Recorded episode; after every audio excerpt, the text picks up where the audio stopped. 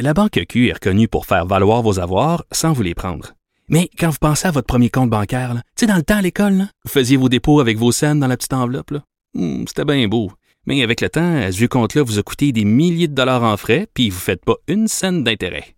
Avec la Banque Q, vous obtenez des intérêts élevés et aucun frais sur vos services bancaires courants. Autrement dit, ça fait pas mal plus de scènes dans votre enveloppe, ça. Banque Q. Faites valoir vos avoirs. Visitez banqueq.ca pour en savoir plus. Pendant que votre attention est centrée sur vos urgences du matin, vos réunions d'affaires du midi, votre retour à la maison ou votre emploi du soir, celle de Desjardins Entreprises est centrée sur plus de 400 000 entreprises à toute heure du jour. Grâce à notre connaissance des secteurs d'activité et à notre accompagnement spécialisé, nous aidons les entrepreneurs à relever chaque défi pour qu'ils puissent rester centrés sur ce qui compte, le développement de leur entreprise.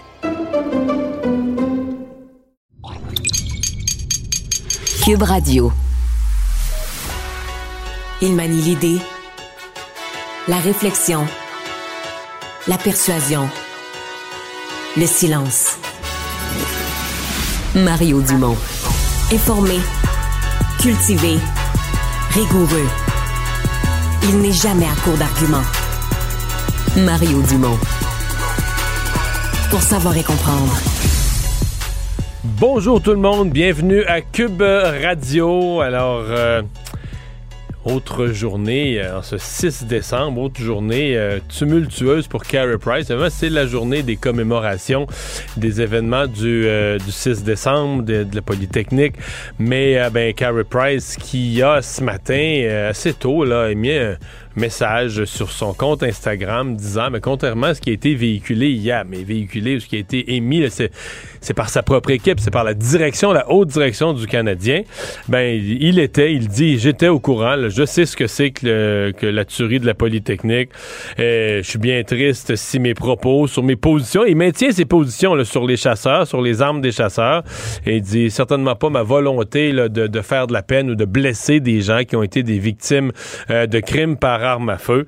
Euh, mais donc, la direction du Canadien qui perd un peu la face, eux qui avaient hier... je sais pas sur quelle base, mais qui avait affirmé que le que, que, que Carey Price n'était pas au courant donc euh, des événements de, de Polytechnique. Donc une controverse qui se poursuit de ce côté-là. Tout de suite, on va rejoindre l'équipe de 100% Nouvelles. Vous regardez LCN. 15h30, c'est le moment d'aller retrouver notre collègue Mario Dumont. Salut Mario. Bonjour. Bon, alors, OK, il y a plusieurs choses là, qui se passent en ce moment. Ouais. Il y avait le ministre Jean-François Roberge qui vient de dire qu'il a déposé le projet de loi 4 pour rendre facultatif le serment au roi Charles III. Mais Justin Trudeau vient de commencer à prendre la parole à cette COP 15. Allons-y en direct. Anne-Marie Édouard, Maude Aviernick, Marise Lagagnère, Marise Leclerc et Anne-Marie Lemay, Sonia Pelletier, Michel Richard, Annie Saint-Arnaud, Annie Turcotte et Barbara Kluchnik. Ensemble, on se souvient d'elle et on continue de travailler pour éliminer la violence fondée sur le sexe. We remember them. We will continue to honor them and end gender based violence, which continues to happen, as we tragically saw yet again this week in Manitoba.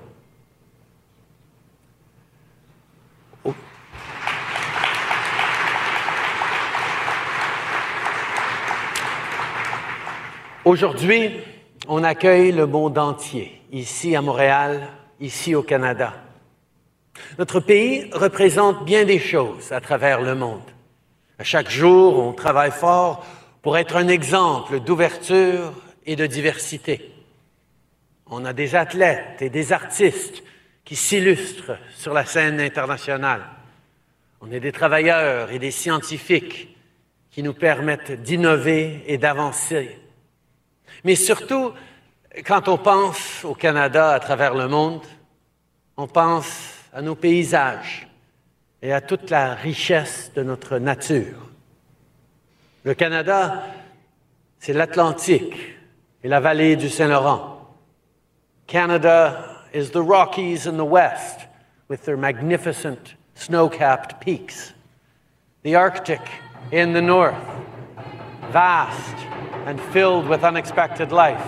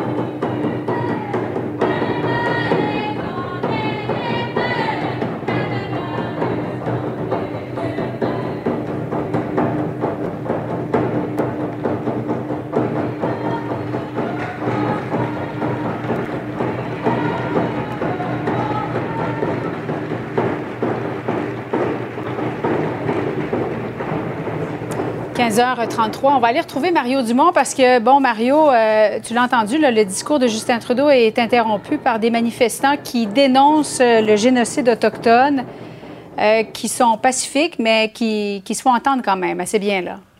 Oui, effectivement. Donc, ils viennent interrompre le discours. En même temps, M. Trudeau semble leur avoir laissé la place, ne semble pas avoir insisté pour euh, continuer à prendre la, parole. Parce que j'ai l'impression que si le premier ministre avait insisté pour prendre la parole, probablement que ça aurait comme forcé la sécurité à, calmer l'événement. Donc, euh, on a senti qu'il voyait ce qui se passait et qu'il laissait euh, aller. Euh, Mario, le premier ministre qui a commencé euh, ce discours en nommant euh, les noms des 14 victimes qui sont décédées il de ça 33 ans, le 6 décembre 1989. Disons-le, c'est une, année de commémoration qui a une tournure particulière en raison de la saga impliquant le Canadien de Montréal et, et Price. Oui, effectivement. Euh, c'est que c'est un peu... Euh, tout ça est parti d'une intervention de Carey Price euh, qui, à mon avis, aurait pu être beaucoup plus simple, fort légitime. Probablement que si Carey Price avait consulté des gens, tout en voulant prendre sa position en tant que chasseur, que je respecte, mais s'il avait consulté des gens de relations publiques ou des gens pour l'aider, on lui aurait dit, ben Carey... Alors, Mario, je dois t'interrompre un instant. On va retourner en direct voir ce qui se passe parce que ça semble bouger un petit peu en ce moment. Where individuals and communities are free to express themselves openly and strongly. And we thank them for sharing their perspectives. Merci beaucoup. Bon, alors Justin Trudeau qui remercie les manifestants euh, de, de, de, se faire entendre, de faire entendre leurs euh, leur revendications. Euh, les manifestants qui semblent se diriger vers la porte de sortie, là, ils sont suivis par euh, les caméras, les journalistes aussi, le discours du premier ministre qui devrait reprendre, voilà, à l'instant. Alors, Mario, on y retourne. Vivre dans une démocratie signifie que même si nous ne sommes pas toujours d'accord, nous donnons la chance à chacun de s'exprimer. Et c'est important que nous puissions euh, laisser ces gens de s'exprimer. Comme je le mentionnais, Canada est synonyme de plusieurs différentes choses. Savoir et comprendre l'actualité. Alexandre Morin-Villouellette. Ah voilà, donc euh, Justin Trudeau qui euh, va continuer son discours, risque d'être assez long d'ailleurs. C'est euh, l'ouverture de la COP 15. on va revenir donc sur ces événements, là, tout ce qui a entouré Carrie Price au cours des dernières heures. je suis avec Alexandre Moranville-Ouellette. Ouais, Alexandre, disons que sur le compte Instagram de Carrie Price ce matin, beaucoup de gens ont fait le saut.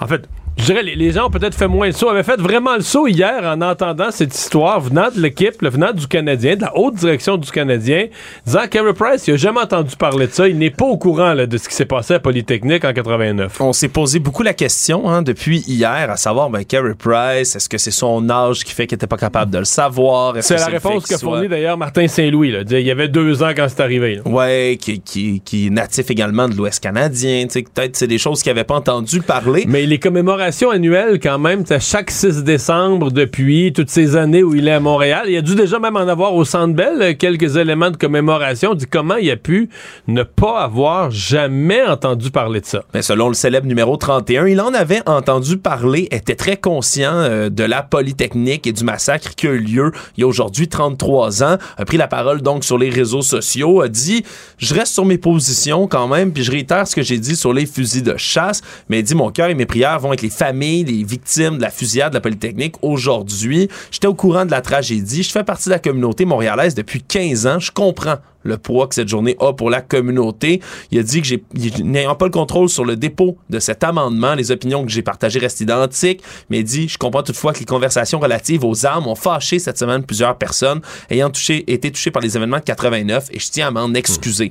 Donc, mais en fait, c'est que c'est pas, je, pense pas que les gens touchés. Il y, en a qui sont ultra sensibles à tout ce qui est armes à feu, qui voudraient que tout le monde soit contre toutes les armes à feu, mais je pense que la plupart des gens touchés par les incidents de 89, c'est pas ça tellement c'est le fait, c'est son association, ou pas son association formelle, mais son appui ou son lien dans son message, son premier message. Avec la coalition canadienne pour les droits des armes à feu. Parce que ce que cette coalition avait fait est odieux. Là. Ils ont utilisé l'espèce de mot poli, référence à polytechnique. Eux disent que c'est pas ça, mais quel autre poli que ça pourrait bien être. Comme euh, code promotionnel. Un code promotionnel, une espèce de mot de passe pour obtenir un rabais. Sur des armes, un rabais sur des armes, oui, faut-il mentionner. d'autres cossins, toutes sortes d'objets promotionnels. Donc, c'est là, je pense que si Carey Price fait son message, à mon avis, qu'il ne mentionne jamais ce groupe-là, ça va être mentionné. C'est Carey Price qui parle. On va dire, ah, lui, il est inquiet comme plein d'autres chasseurs. Il y a beaucoup, on, entend, on entendait rien que ça cette semaine, des messages d'associations de chasse et pêche inquiets. Price aussi. À mon avis, ça passe. Puis on fait pas le lien avec Polytechnique. Mais là, euh, c'est que ce lien-là, lui-même s'associant ce qui est, à mon avis, une erreur. Il aurait jamais dû s'associer avec ce lobby-là ou les nommer dans son message. Et avant de s'associer, c'est peut-être ça l'erreur. Est-ce qu'il a fait là, le, son bon devoir d'aller faire les vérifications appropriées? Qui est cet organisme? D'où il un, petit, un petit Google actualité pour savoir. quand on a parlé d'eux ces dernières semaines ou ces derniers jours, c'était pourquoi exactement? Oups, pour un code promotionnel controversé, ouais, peut-être que je les mentionnerai pas. C'est peut-être ça l'erreur de Kerry Price dans les derniers jours. Mais là, euh, où ça va plus loin dans cette histoire, puis si on, on, se transporte loin de, de, la Polytechnique et même des armes à feu, c'est au niveau des relations publiques, Mario, la question qui se pose, parce que là, c'est à savoir, est-ce que le Canada Canadiens de Montréal ont vraiment consulté Carey Price avant de fournir une réponse comme ça. Si lui mentionne aujourd'hui, c'est sans nommer le Canadien, il dit contrairement à ce qui a été dit plus tôt. Mais si lui, si eux ont dit publiquement qu'ils n'étaient pas au courant de, de, c'est quoi la polytechnique, puis que c'est faux, qu'ils l'ont pas consulté. Lui, ça veut dire qu'il a dû passer la nuit furax, furieux et plus à dire ils m'ont fait... parce que dans le fond, disons là, on le fait passer pour un innocent un peu. Là, absolument. Hier, on se pose, je répète qu'on se pose la question. Qui, ben pas au courant de, tu sais, qui vit dans une société, mais qui est pas au courant de ce qui se vit, puis tout ça. Alors là, euh, si c'est ça, puis là, c'est la haute direction, c'est la vice-présidente du Canadien, Madame Bélanger, c'est Chantal Maccabé, euh, la directrice des communications. Donc c'est au plus haut niveau qu'on a véhiculé ce message-là. Euh, on a envoyé. Moi, si je suis Martin Saint-Louis, je suis pas de bonne humeur non plus, parce qu'on a envoyé Martin Saint-Louis à l'abattoir avec une réponse plus ou moins satisfaisante alors que Martin Saint-Louis, on s'entend-tu que c'est pas son mandat, c'est pas sa job de gérer? Il est dans un voyage dans l'Ouest à gérer l'équipe. Il faut qu'il Une équipe que lâché, faut-il le dire hier, une avance de 4-0 en première période pour finalement perdre en prolongation. Ouais, mais tout ça pour dire que lui, là, il, on, probablement qu'on lui a fourni cette réponse-là. Garde, tu diras que Carey Price, il avait deux ans puis il vivait en Colombie-Britannique quand c'est arrivé, alors que, je veux dire, euh, moi, j'étais pas né à la Première Guerre mondiale, puis euh, je sais qu'elle a eu lieu en 14 et 18, puis je sais un certain nombre des leçons qu'il faut en retenir. Donc, c'est pas. Tu sais, ça n'a pas rapport. En tout cas, c'est pour le Canadien, je trouve que c'est un désastre de relations publiques. Je trouve que le club d'hockey canadien paraît bien plus mal que Carey Price à la fin. Oui, si, si évidemment tout ce que Carey Price comme ça dit, s'il n'y a vraiment pas eu de discussion ben, dans les si coulisses, lui, hier, il leur a dit, ouais, si hier, il leur a vraiment dit, euh, moi, comme Polytechnique, j'ai jamais entendu parler de ça. Puis qu'aujourd'hui, sur son compte Instagram, il dit Je suis très bien au courant, c'est quoi Polytechnique? c'est lui qui est un fiefé menteur. Là. Je, veux mais je peux pas croire. Ça nous étonnerait. Ça nous étonnerait évidemment à ce point-ci. Donc, il faudra voir comment, comment on risque d'apaiser tout ça. Parce que faut-il quand même rappeler, Mario, sur le dossier complètement sportif de la chose, Carey Price est encore le gardien théoriquement de l'organisation du Canadien, qui est toujours pas parti à la retraite, même s'il a une blessure dont on ne sait même pas s'il va réussir à revenir un jour, et qui a quand même ben, un juteux, juteux contrat qui on le considère comme c'est ça qui est, ça qui est ambigu parce que pour monsieur, madame, tout le monde, on le considère comme retraité, ni plus ni moins là. Dans les fêtes. Là, mais on, on, s'attend pas non, à ce mais t'as raison, en théorie. Et il est payé, puis demain matin, demain matin est-ce que le Canadien pourrait le forcer à la retraite? Parce que là, c'est comme une espèce d'entente à l'amiable, on le paye pour ses loyaux services. Ben, on, on est assurances qu'il paye. Fait que ça va bien. Tant qu'il dit qu'il a l'intention, tant qu'il annonce pas sa retraite, qu'il dit qu'il pourrait avoir l'intention de revenir un jour, mm. puis que les médecins suivent son dossier, son cas, tout ça, mais ben, c'est les assurances qu'il paye. Là, je vais poser une grosse question, Marion, encore sur le dossier sportif.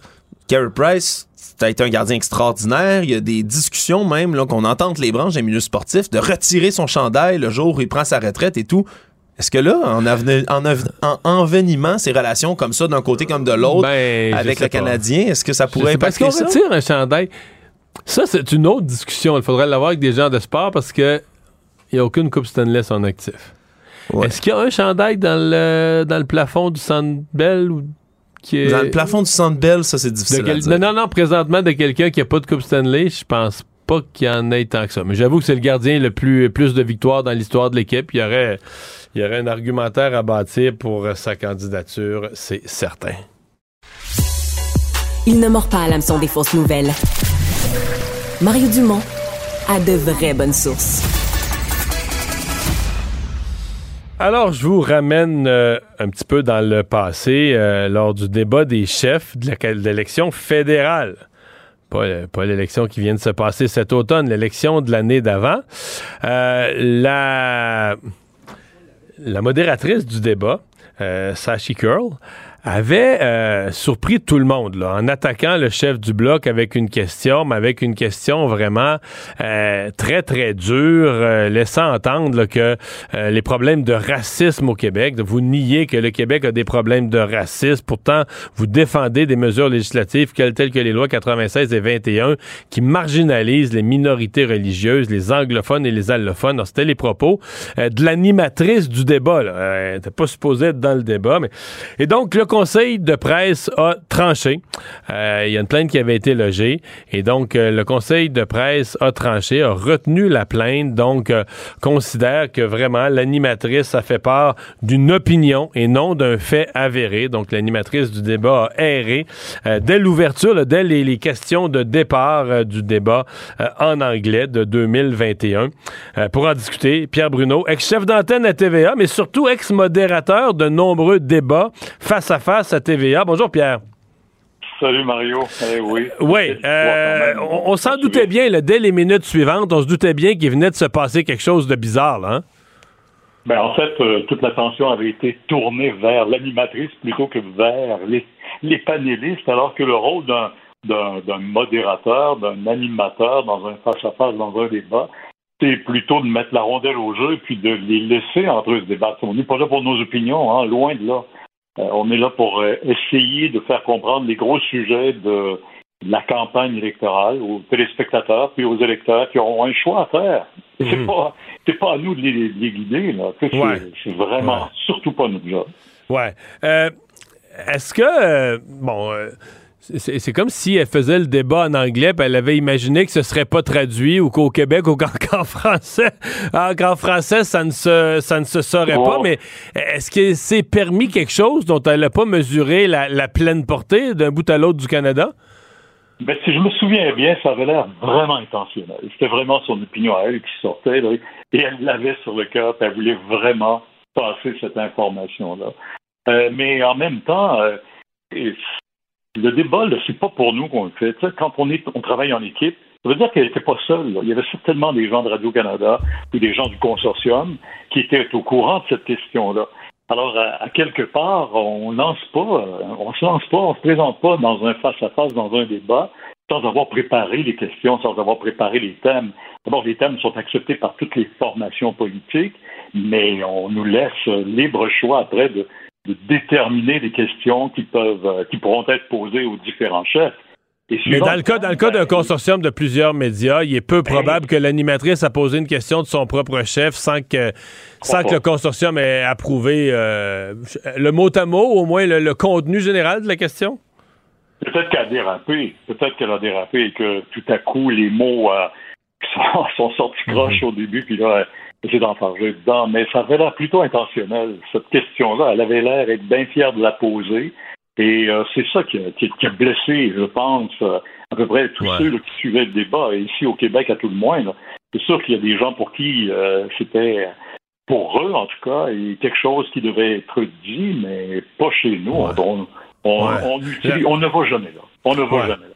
C'est sûr que quand c'est le quand c'est la prise de position de l'animatrice qui fait les, les, nouvelles plus que les prises de position des chefs, il y a peut-être quelque chose qui n'a pas marché. Là.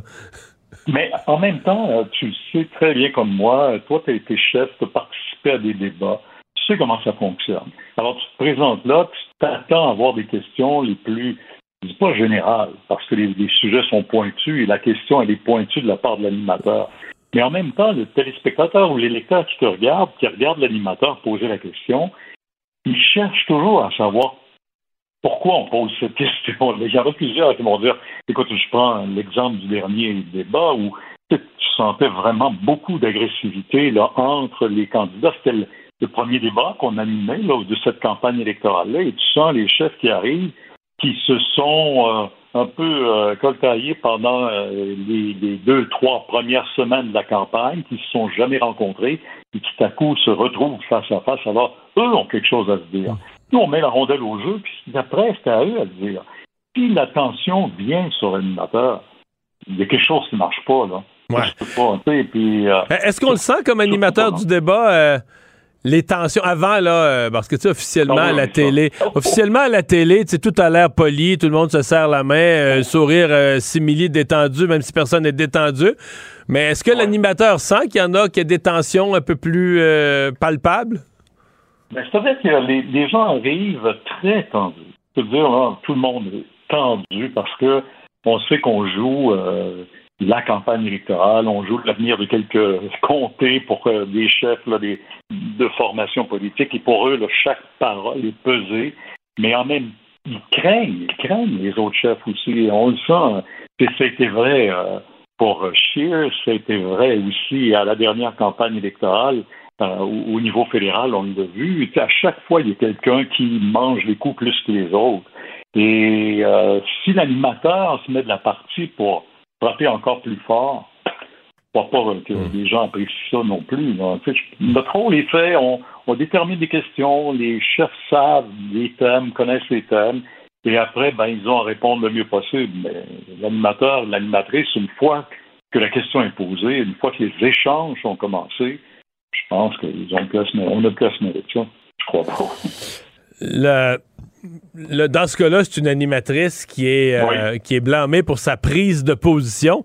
Mais les animateurs de débat, il est quand même arrivé une scène au Québec et c'était plus, c'était plus sur la forme que sur le fond. Mais les animateurs de débat, à un moment imprévu, peuvent se retrouver euh, euh, au, cœur de drôles de scènes. Tout le monde va se souvenir de, du cas Jean-François Lisée, là, alors qu'on est dans un débat qui devrait être tout simple. Je me souviens même du thème, c'était l'accès ah à un médecin de famille. C'était ça qui était le sujet. Et tout à coup, Jean-François Se met à parler des structures internes euh, de Québec solidaire plutôt que d'un médecin de famille. Et là, comme animateur, tu laisses aller un peu, tu dois le rappeler à l'ordre. Lui, sans tête, veut faire son point. Encore aujourd'hui, je pense qu'il en est parmi, est encore convaincu que, qu'on aurait dû le laisser parler de Québec solidaire jusqu'à la fin. Euh, comment, comment on se sent quand, quand ça se produit, quand on sent, là, mais voyons, qu'est-ce qui se passe là? De quoi il parle? Ben, Qu'est-ce que je fais? voyons où est-ce qu'il va. Puis d'autant plus que chacun les chefs sait pertinemment le thème, connaît les thèmes, savent, chacun des, chefs sait qu'il doit répondre dans ces, dans ces paramètres-là. Et notre rôle à nous, on le dit modérateur, puis on ramène, on ramène sur le sujet. Euh, il y avait un troisième bloc qui arrivait sur l'indépendance, les structures, euh, la gouvernance. Il y avait un thème là-dessus. D'ailleurs, je l'ai dit à Jean-François après l'émission, j'avais dit, je connais très bien Jean-François euh, j'ai commencé à travailler avec lui à la radio à CKC à l'époque, et on s'est euh, suivi un temps. Euh, lui, il est allé faire l'actualité, il était allé comme journaliste et tout. On, s'est suivi, on se connaît très bien. Alors, quand il, à la fin de l'émission, je lui ai dit, j'ai dit, Jean-François, tu savais très bien que s'il était intervenu dans le troisième thème sur la gouvernance, j'aurais dû, je, je t'aurais laissé aller, là. Je ne pourrais pas, dans la santé, au moment où on pose une question sur les médecins de famille, au moment où c'est un enjeu primordial de la campagne électorale et que les gens veulent savoir ce que toi tu as proposé, je dis, moi, je réponds pas à ça. Je veux parler de la structure d'organisation euh, de, Québec solidaire qui ont deux co-porte-parole, mais qui ne sont pas le président du parti. Puis. Bon, en tout cas, c'était rendu, ça n'avait aucun sens. Et je ne sais pas si tu te souviens de la réponse de Manon Massé. Elle dit il m'a mangé mon temps en Je sais pas ben ça, c'est l'autre problème, c'est qu'il s'en allait pour prendre tout. Il s'en allait pour prendre tout, le, temps. tout le blog, tout le temps, lui seul.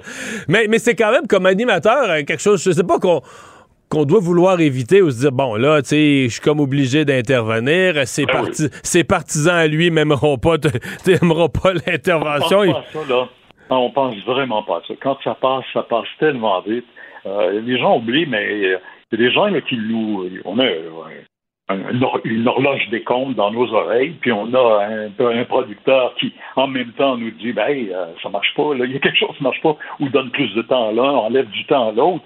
Et là, quand tu t'en vas, là, ça dérape carrément, ou tu laisses déraper l'histoire. Puis après, c'est qu'est-ce qui arrive? Ouais, après, c'est le free for all. Puis là, c'est Manon Massé ben qui s'en serait plein. Plutôt d'être genre, c'est Manon Massé qui s'en serait plein pendant le mois suivant, là, qui aurait dit. Ben, Ouais. L'animateur n'a pas fait sa job, il aurait dû, il aurait, il aurait dû l'interrompre. c'est exactement ce qu'on fait. Tu sais, on peut pas, on peut pas être, je veux dire, clair à tout le monde. Et puis, euh, ça sert à ça un modérateur. Mm. Ça sert à ça un journaliste.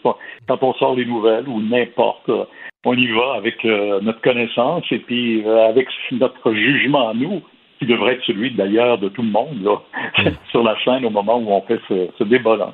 On va réécouter, euh, Pierre, euh, on va se reporter dans le débat. On va réécouter la question de Sashi Curl. Mr. Blanchette, to you. You deny that Quebec has problems with racism, yet you defend legislation such as Bills 96 and 21, which marginalize religious minorities, Anglophones, and allophones.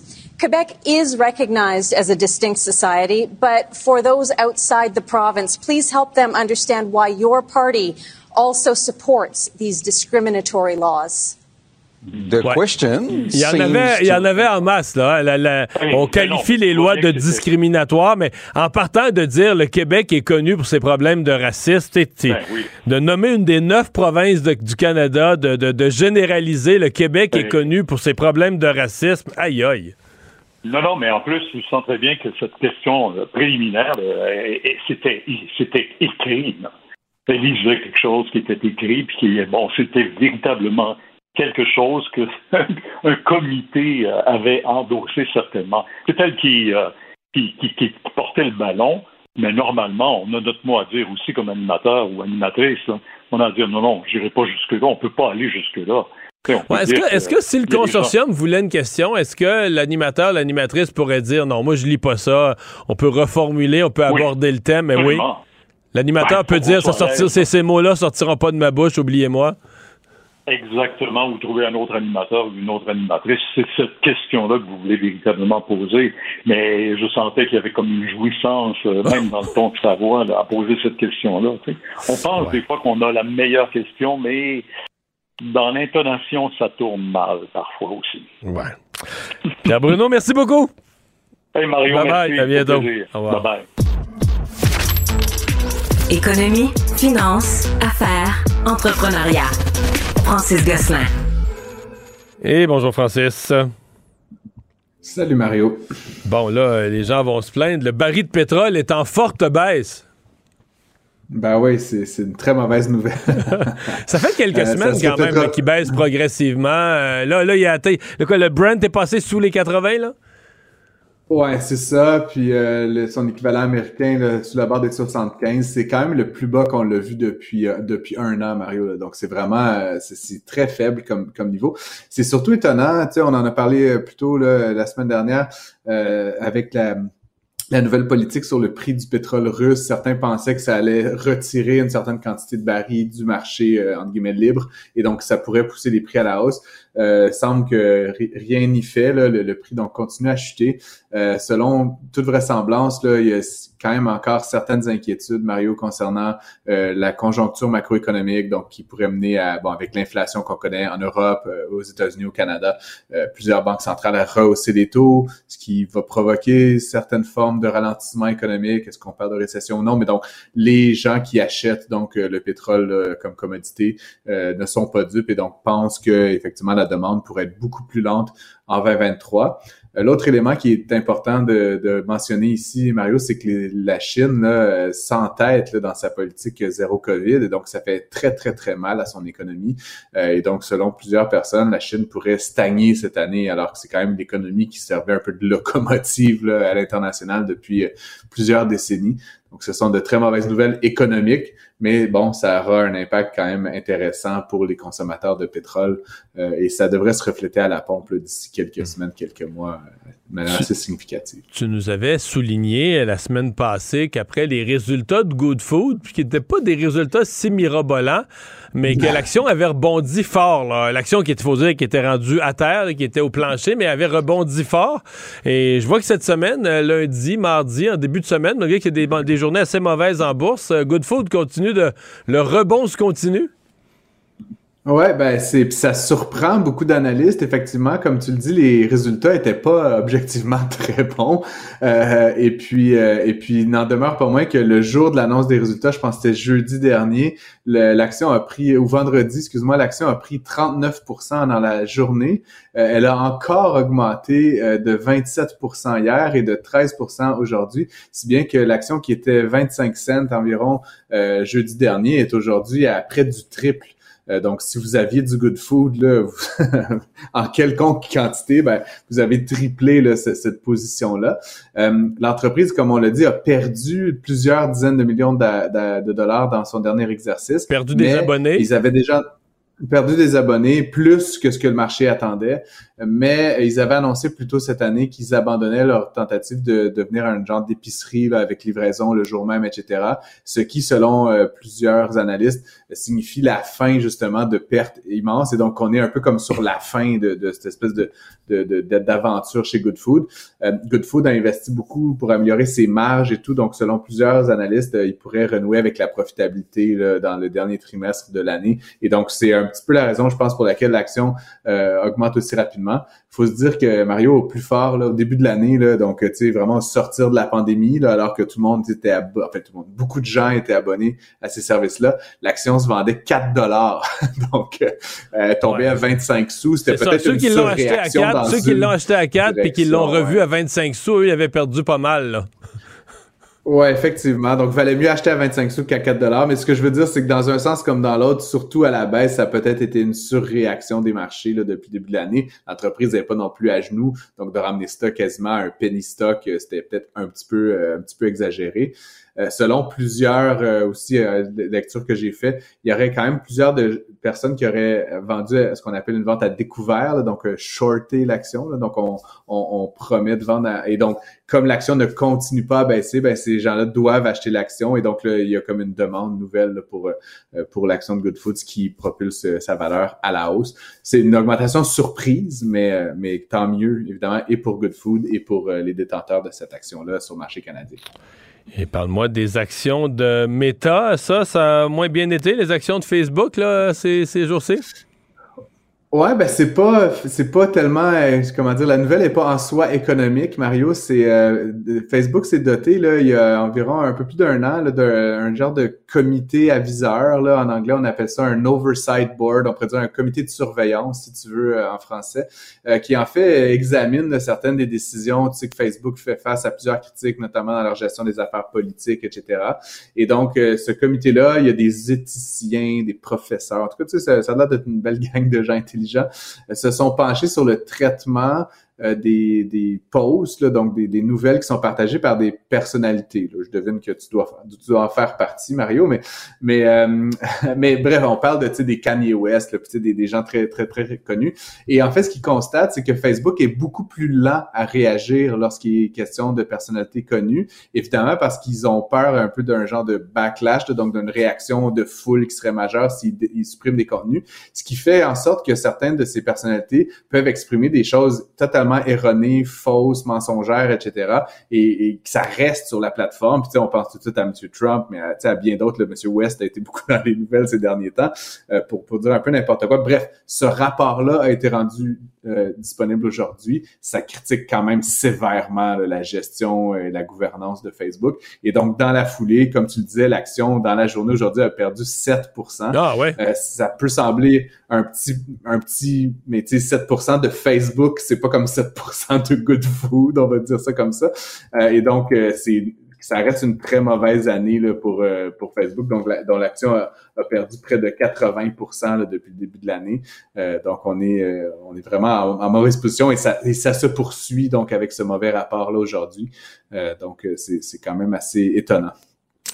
Et on va surveiller demain euh, la Banque du Canada, la dernière fois de l'année 2022 que la Banque oh, du Canada va toucher ou ne pas toucher au taux d'intérêt. Euh, est-ce que pour la Banque du Canada, est-ce que c'est une hypothèse qu'il n'y a aucune hausse qu'on dise bon ben on a assez augmenté en 2022, on laisse passer ou on, se prépare au moins un petit quart de point ou peut-être qu'on pourrait donner un dernier grand coup, un demi-point? Ça, ça semble converger pas mal. Tout le monde semble dire que ça va être un demi-point. Euh, j'ai lu d'excellents articles, Mario, qui disaient que ça, il y aurait un, un, comment dire, un argument à faire que ça devrait être zéro. Mais euh, il y a deux choses là-dedans, Mario. Comme tu sais, l'inflation, c'est composé de trois grandes familles de choses. La monnaie, donc là-dessus, en augmentant les taux d'intérêt, on émet moins de monnaie. Ça, c'est assez arithmétique. La deuxième chose, c'est la logistique. Euh, bon, avec le pétrole qui baisse, tu sais, plusieurs situations qui se règlent, ça va. La troisième chose, c'est nos attentes à nous, Mario, comme est-ce qu'on pense que les prix vont augmenter? Les entrepreneurs, est-ce qu'ils pensent que les prix vont augmenter? Parce qu'il y a un peu un phénomène autoréalisant là-dedans. Et la Banque centrale, en fait, elle souhaite envoyer toujours un message, tu sais, parce que comme on dit, son action, elle est pas immédiate. Et donc, pour moi, si la banque augmentait de, elle n'augmentait pas demain, c'est pas le message qu'elle veut envoyer. Elle veut vraiment s'assurer que l'inflation retombe à. Mais un demi-point après toutes les augmentations qu'il y a eu au cours des derniers mois, ça serait, il me semble, ça serait beaucoup là. Puis il me semble qu'on commence à voir quand même les effets. Un autre demi-point. Ah, certainement. Certainement. Puis tu sais, j'aurais pu en parler aussi aujourd'hui, mais tu sais, le marché de Toronto dans l'immobilier s'est effondré de 50% depuis la pareille date l'année dernière. Tu sais, on voit ces effets-là, puis ça n'a pas fini d'avoir un effet. Comme je le dis, ça prend toujours quelques mois à se faire sentir, mais ça reste que Tiff McLean, son équipe, souhaite vraiment casser les jambes de l'inflation, si je peux utiliser cette figure euh, de style-là. Et donc, encore une fois, moi personnellement, Mario, je te dis, je crois qu'un quart de point, ce serait une, un bon compromis, mais à mon avis, ils veulent pas déjà adoucir. Et c'est toute une question de, c'est quasiment des relations publiques rendues là. là ils veulent envoyer un message et ce message-là, pour moi, la Banque centrale va vouloir qu'il soit encore fort, peut-être pour la dernière fois, mais donc un demi-point. Et ça permettrait éventuellement de ne plus augmenter. Euh, donc encore une fois, à voir demain, mais c'est certain qu'on en parle demain après-midi, Mario, quand on aura la nouvelle. Merci Francis, à demain. La Banque Q est reconnue pour faire valoir vos avoirs sans vous les prendre. Mais quand vous pensez à votre premier compte bancaire, tu dans le temps à l'école, vous faisiez vos dépôts avec vos scènes dans la petite enveloppe. Hmm, c'était bien beau. Mais avec le temps, ce vieux compte-là vous a coûté des milliers de dollars en frais, puis vous ne faites pas une scène d'intérêt. Avec la Banque Q, vous obtenez des intérêts élevés et aucun frais sur vos services bancaires courants. Autrement dit, ça fait pas mal plus de scènes dans votre enveloppe, ça. Banque Q, faites valoir vos avoirs. Visitez banqueq.ca pour en savoir plus. Pendant que votre attention est centrée sur cette voix qui vous parle ici, ou encore là, tout près ici, très loin là-bas, ou même très, très loin, Celle de Desjardins Entreprises est centrée sur plus de 400 000 entreprises partout autour de vous. Depuis plus de 120 ans, nos équipes dédiées accompagnent les entrepreneurs d'ici à chaque étape pour qu'ils puissent rester centrés sur ce qui compte la croissance de leur entreprise.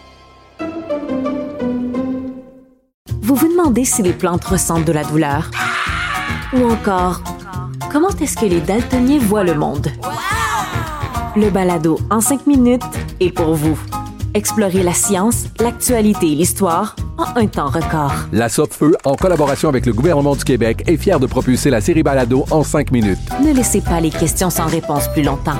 En cinq minutes, disponible sur l'application et le site cubradio.ca.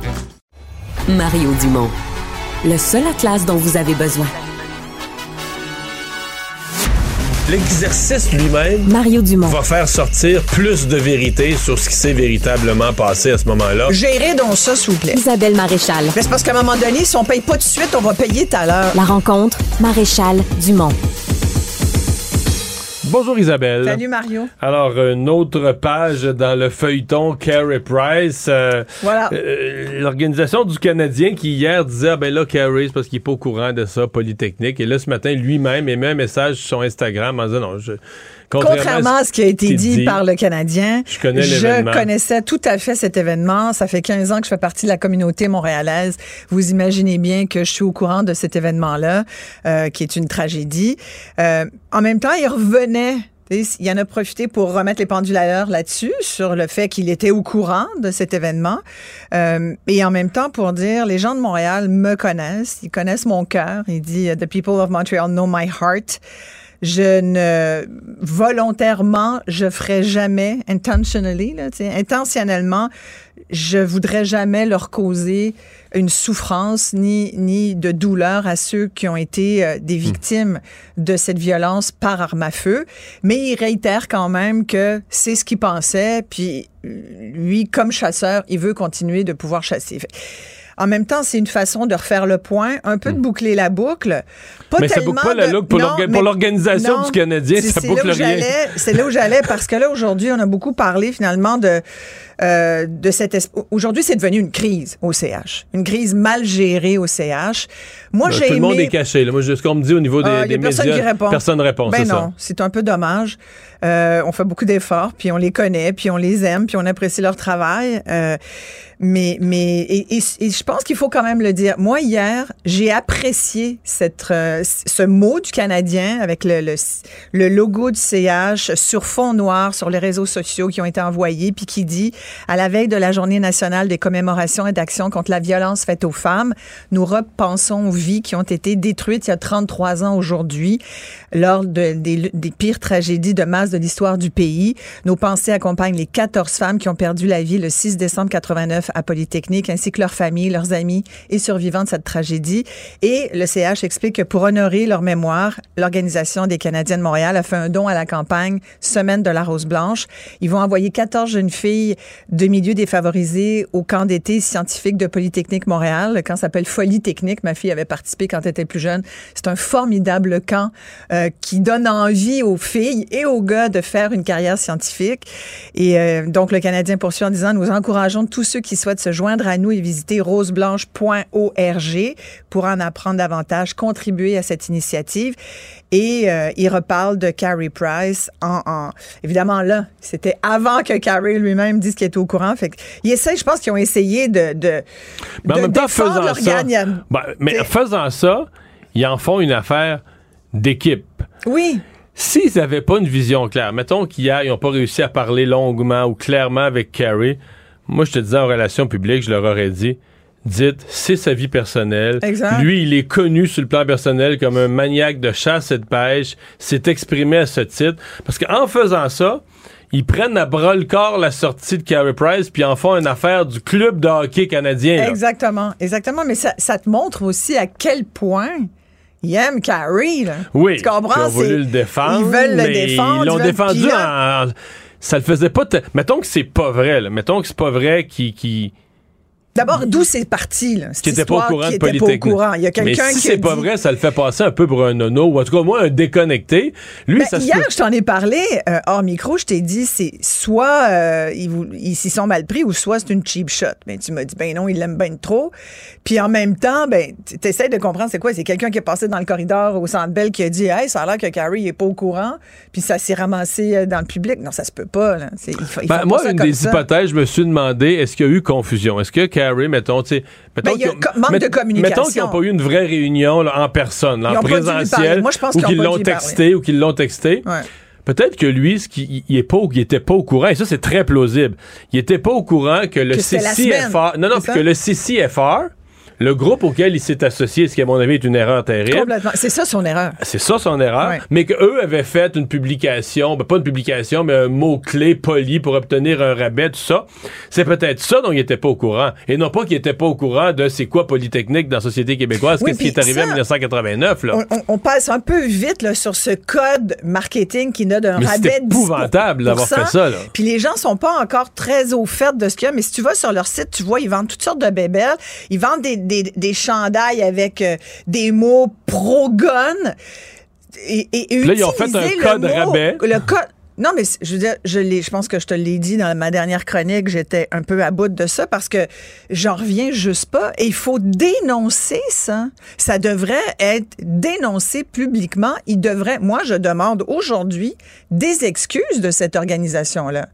Et je me dis, pauvre Carrie, qui a été un peu manipulée, j'ai l'impression, par ce groupe aussi. Et ça, ça se peut que lui, il avait jamais entendu parler de cette histoire-là, là, Ouais. d'un code promotionnel poli qui, qui quand même Et c'est été- ce qu'il a dit, puis il semble dire qu'il apprécie pas non plus. Il comprend que ça a pu choquer. Mais là, maintenant, là, va falloir finir cette histoire-là. Va falloir fermer cette parenthèse-là. Va falloir qu'il se mette sur son 31, notre carré, pour... euh, boum, boum. Oui. Quand même. Je suis pas sûr qu'il va le remettre sur son dos, par exemple, Non. le 31. Non, oui, il y a ça. Sauf pour des cérémonies ben, protocolaires, peut-être. Écoute, j'avais comme un peu oublié que Carrie Price était gardien de but du CH. Puis là, avec toute cette histoire, ça m'a remis là-dedans. Puis je me suis dit, sur la liste des blessés, sur la liste des blessés à long terme. Quand est-ce qu'il revient? Moi, Ah, je ça, pense qu'il autre- reviendra pas. mais non, bon, non, sais, ça serait une belle pas, discussion sportive. J'ai l'impression qu'il n'y a, euh, a aucun fan du Canadien qui pense que Carrie revient, Ben ben ben. Mais ça, ça veut dire qu'il le paye pendant combien de temps? Et c'est les assurances qui le payent. Il est sur la liste des blessés à long terme. Oui, mais son contrat, il finit quand? Deux- boy, il reste deux, trois ans, je pense. Ouais, deux ans, trois long, ans, je pense trois ans. Il va, il va le temps d'aller à la chasse en masse. Mais là, c'est-à-dire qu'il faut toujours qu'il laisse croire, il faut toujours qu'il soit suivi par les médecins, Ouais. que les médecins signent comme quoi il est incapable de jouer. Puis là, on sait pas. Là, il est pas sur la liste des blessés à long blessure terme. au genou, puis peut-être à la Oui, laine c'est le genou. La le blessure genou. à la laine, tu sais. Oui, mais là, il y a la Ah, laine, la laine, la laine à la correcte, c'est le genou qui tient plus le coup. Mais tu sais, en même temps, euh, ça nous donne aussi l'occasion, c'est bête, mais des histoires comme celle-là, malheureuses, puis qui font des petites crisettes dans l'univers du hockey euh, québécois, ça nous amène quand même au sérieux de la date. Puis je voulais t'en parler parce que euh, on en parle beaucoup sur les réseaux sociaux euh, aujourd'hui et, demain, ben, c'est la journée commémora- commémorative. C'est aussi l'ouverture de la COP euh, 15 sur la biodiversité qui a lieu à Montréal. Et euh, le discours d'ouverture du premier ministre du Canada, Justin Trudeau, a eu lieu euh, il y a à peine une heure. C'est en, là, en ce moment, c'est François Legault. Mais bon, tout à l'heure, je tenais à écouter Justin Trudeau parce que je voulais voir comment et surtout s'il allait parler euh, des 14 jeunes femmes qui ont perdu la vie dans le cadre de Polytechnique. Et j'ai trouvé que c'était extrêmement touchant d'entendre Justin Trudeau nommer les noms des 14 victimes et j'aimerais qu'on entende le premier ministre nommer leurs noms. Geneviève Bergeron, Hélène Colgan, Nathalie Croteau et Barbara Daigneault, Anne-Marie Édouard, Maude Aviernick, Marise Lagagnère, Marise Leclerc et Anne-Marie Lemay, Sonia Pelletier, Michel Richard, Annie Saint-Arnaud, Annie Turcotte et Barbara Kluchnik. Ensemble, on se souvient d'elle et on continue de travailler pour éliminer la violence fondée sur le sexe. Et c'est le, le moment de l'année, Mario, pour le faire. Je pense que c'est important de nommer les noms de ces femmes-là. On ne nomme plus aujourd'hui euh, le nom de l'assassin. Il s'agit d'un attentat euh, qui était genré, faut le rappeler. Et, euh, et aujourd'hui, je regardais, je voulais essayer de trouver un peu de positif, comme essayer de faire un peu le bilan. ça fait 33 ans cette année. En 30 ans, est-ce qu'il y a plus de femmes ingénieures? Est-ce que la, la profession s'est féminisée un peu? Est-ce qu'on a avancé? Tu sais, essaies de t'accrocher à quelque chose de positif Mais en malgré fait, tout. le génie, c'est le, c'est le dernier département universitaire où les femmes sont pas majoritaires. La Polytechnique sont rendues un tiers. Partout ailleurs, dans tout le monde universitaire, les femmes sont majoritaires, Voilà. sauf en génie. Exactement. Puis, tu sais, il y avait des chiffres quand même. Le, quand c'est arrivé, en 89, c'était à peine 4% des femmes qui, euh, qui espéraient devenir ingénieurs, qui étaient inscrites à la faculté de génie. Aujourd'hui, évidemment, ça a presque quadruplé. On dit qu'elles sont 15,3 15 c'est quand même pas beaucoup.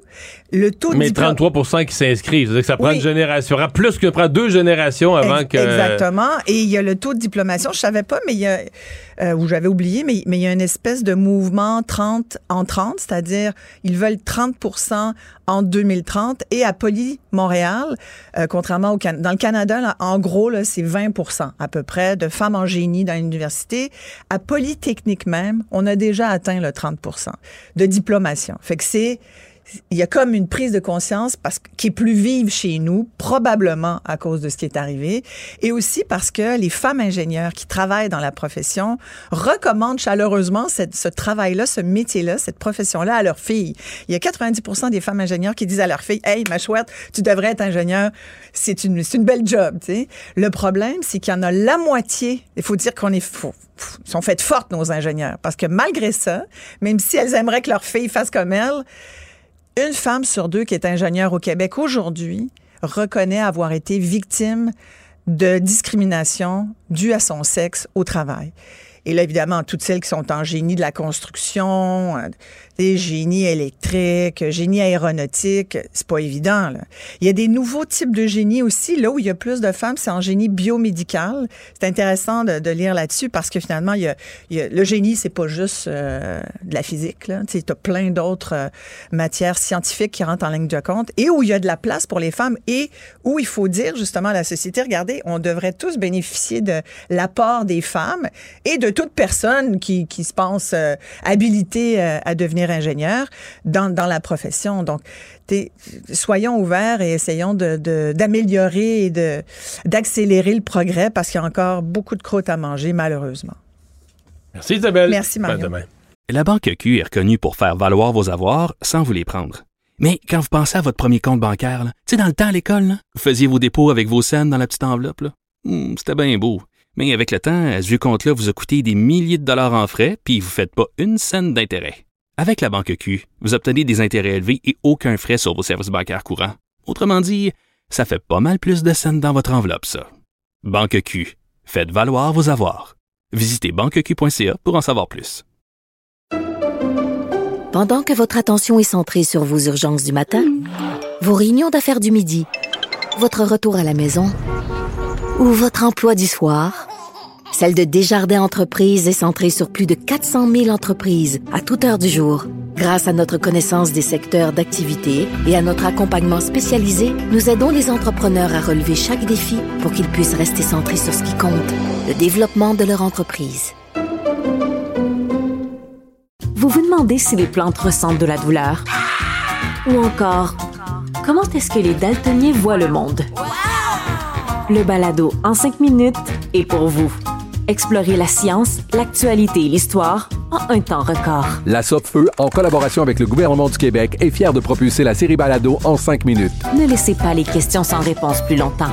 En cinq minutes, disponible sur l'application et le site cubradio.ca. Casse-tête, devinette, mots croisés.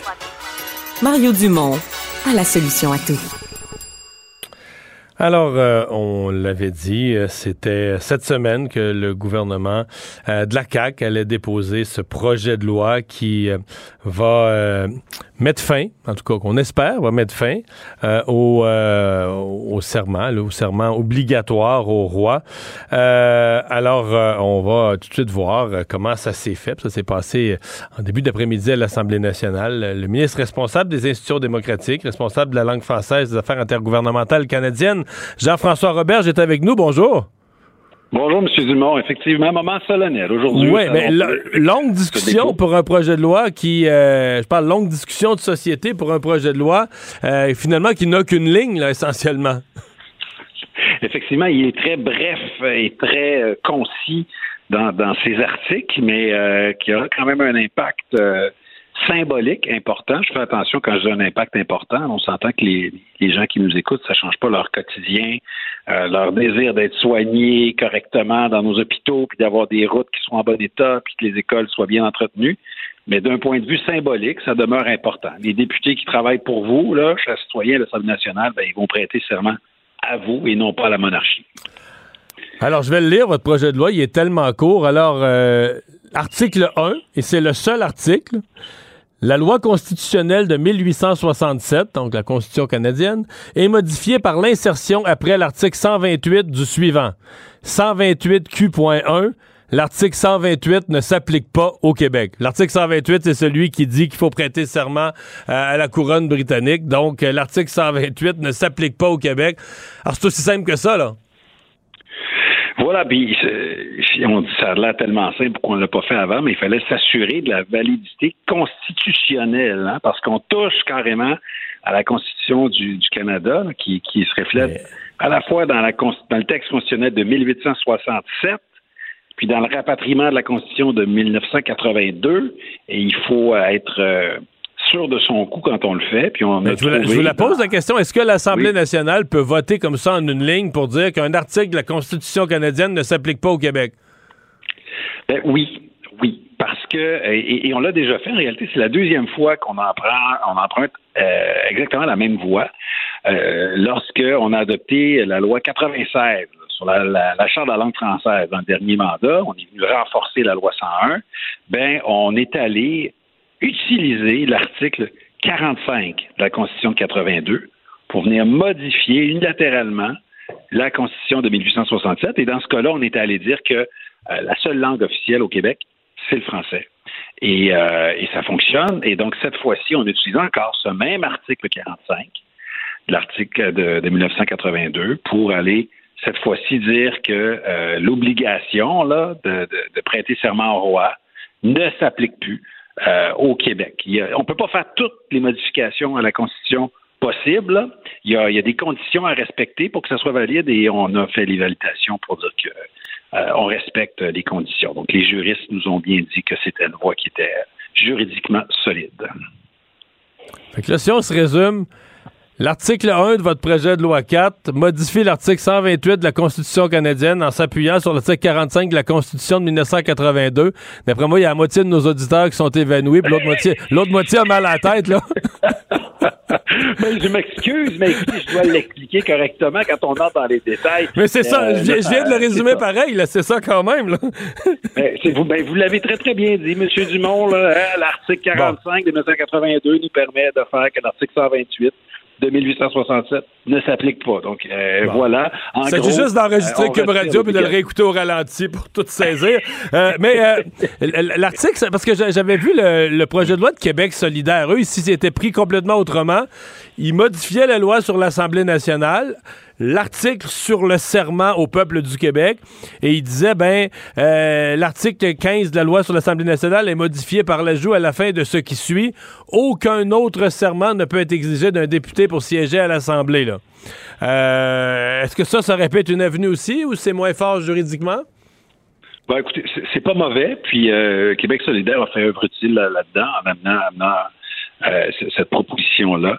Mais euh, il, faut, il faut régler le problème à la source. Hein? Et la source, c'est la Constitution de 1867. C'est vraiment la Constitution de 1867 qui crée l'obligation légale de prêter serment au roi. Donc, si tu veux changer ça, ben, tu dois modifier la Constitution de 1867. Euh, et c'est ce qu'on fait. Donc, juridiquement, je vous dirais que c'est c'est euh, validé. Comme, ministre des Affaires intergouvernementales canadiennes, est-ce que vous craignez que d'autres provinces canadiennes ou que même les journaux du Canada anglais qui aient ce qu'on appelle en bon français un backlash, là, mais une espèce de, d'effet ressac, effet boomerang sur le Québec, qu'on dise, bon, encore le Québec qui, euh, qui fait ses propres lois, qui veut pas respecter les règles, qui veut pas respecter la Constitution canadienne? Est-ce que vous craignez ça? Ben, ça va susciter la curiosité, c'est certain. Ils peuvent pas dire qu'on respecte pas la Constitution canadienne. On la respecte tellement dans ce cas-ci qu'on utilise la Constitution de 1982. Il y a un article là, dans la Constitution de 82, l'article 45, qui précise ce qu'on peut faire, qui précise qu'on peut utiliser cet article-là pour modifier l'autre. Donc, on utilise les leviers qu'on a. C'est pas anticonstitutionnel, c'est tout un geste d'affirmation nationale et on l'assume et on en est fier. Euh, et je pense que le, le, le, reste du Canada va regarder aller. Il y en a peut-être qui vont trouver ça intéressant, qui vont vouloir emboîter le pas. Ils verront. Est-ce que ça rend le serment au roi facultatif? La façon dont vous le faites, est-ce que ça le rend facultatif? ou ça le rend carrément euh, plus rapport. Il n'est plus question du tout de serment au roi. On a, euh, même ceux qui voudraient le faire peuvent plus le faire. En fait, c'est qu'on on, l'élimine de, l'ordre du jour. Ce que ça dit, ce que ça fait, c'est qu'en en enlevant carrément l'application de l'article 128, euh, il n'y en est plus question. Il ne reste qu'un seul serment pour siéger à l'Assemblée nationale. C'est le serment qu'on s'est donné à l'Assemblée nationale, le serment au peuple québécois. Est-ce que certains voudront en faire un peu plus? Est-ce qu'il y aura quelque part en 2026 au Québec un député qui va dire ben, moi je fais le serment que je suis obligé de faire, le serment au peuple du Québec, mais je choisis en plus de faire un autre serment euh, au roi ou à je ne sais qui. Ce, ne sera pas interdit, mais on ne mettra pas l'option là. Ça ne sera pas dans le formulaire. Voulez-vous faire le serment au roi ou pas? Voilà sera pas forcément interdit, mais ça sera pas priorisé.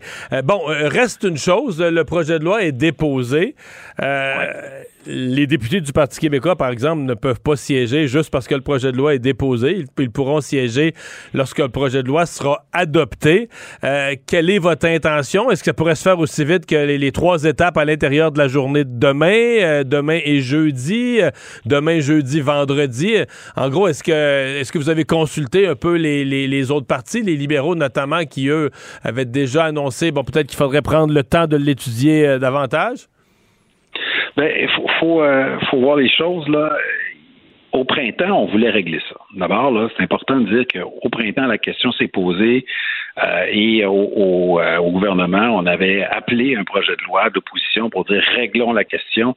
Les libéraux avaient bloqué. Et c'est pour ça que c'est pas réglé au moment où on, se parle. Là, on arrive avec ça et ils nous ont dit, ils ont changé leur fusil d'épaule, ils sont prêts à faire une procédure accélérée. Donc, moi, je suis convaincu qu'on va être capable de régler ça d'ici vendredi, fin de journée. Je ne peux pas vous dire est-ce que ça va être jeudi ou vendredi, là, ça dépend des discussions entre leaders. Mais l'important, c'est de régler ça avant de partir euh, pour euh, le congé des fêtes. Euh, je précise une chose, ce projet de loi-là s'en venait, peu importe que les députés de Québec solidaire ou les députés du Parti québécois prêtent serment ou pas. C'est une question qui était entendue. Comme on avait décidé au printemps qu'on allait de l'avant, nous, à la Coalition Avenir Québec, quand moi, on m'a confié les responsabilités des décisions démocratiques, je me suis retourné vers mon sous-ministre, puis j'ai dit, bon, si le projet de loi n'est pas prêt, faites-le tout de suite parce qu'on règle ça cet automne.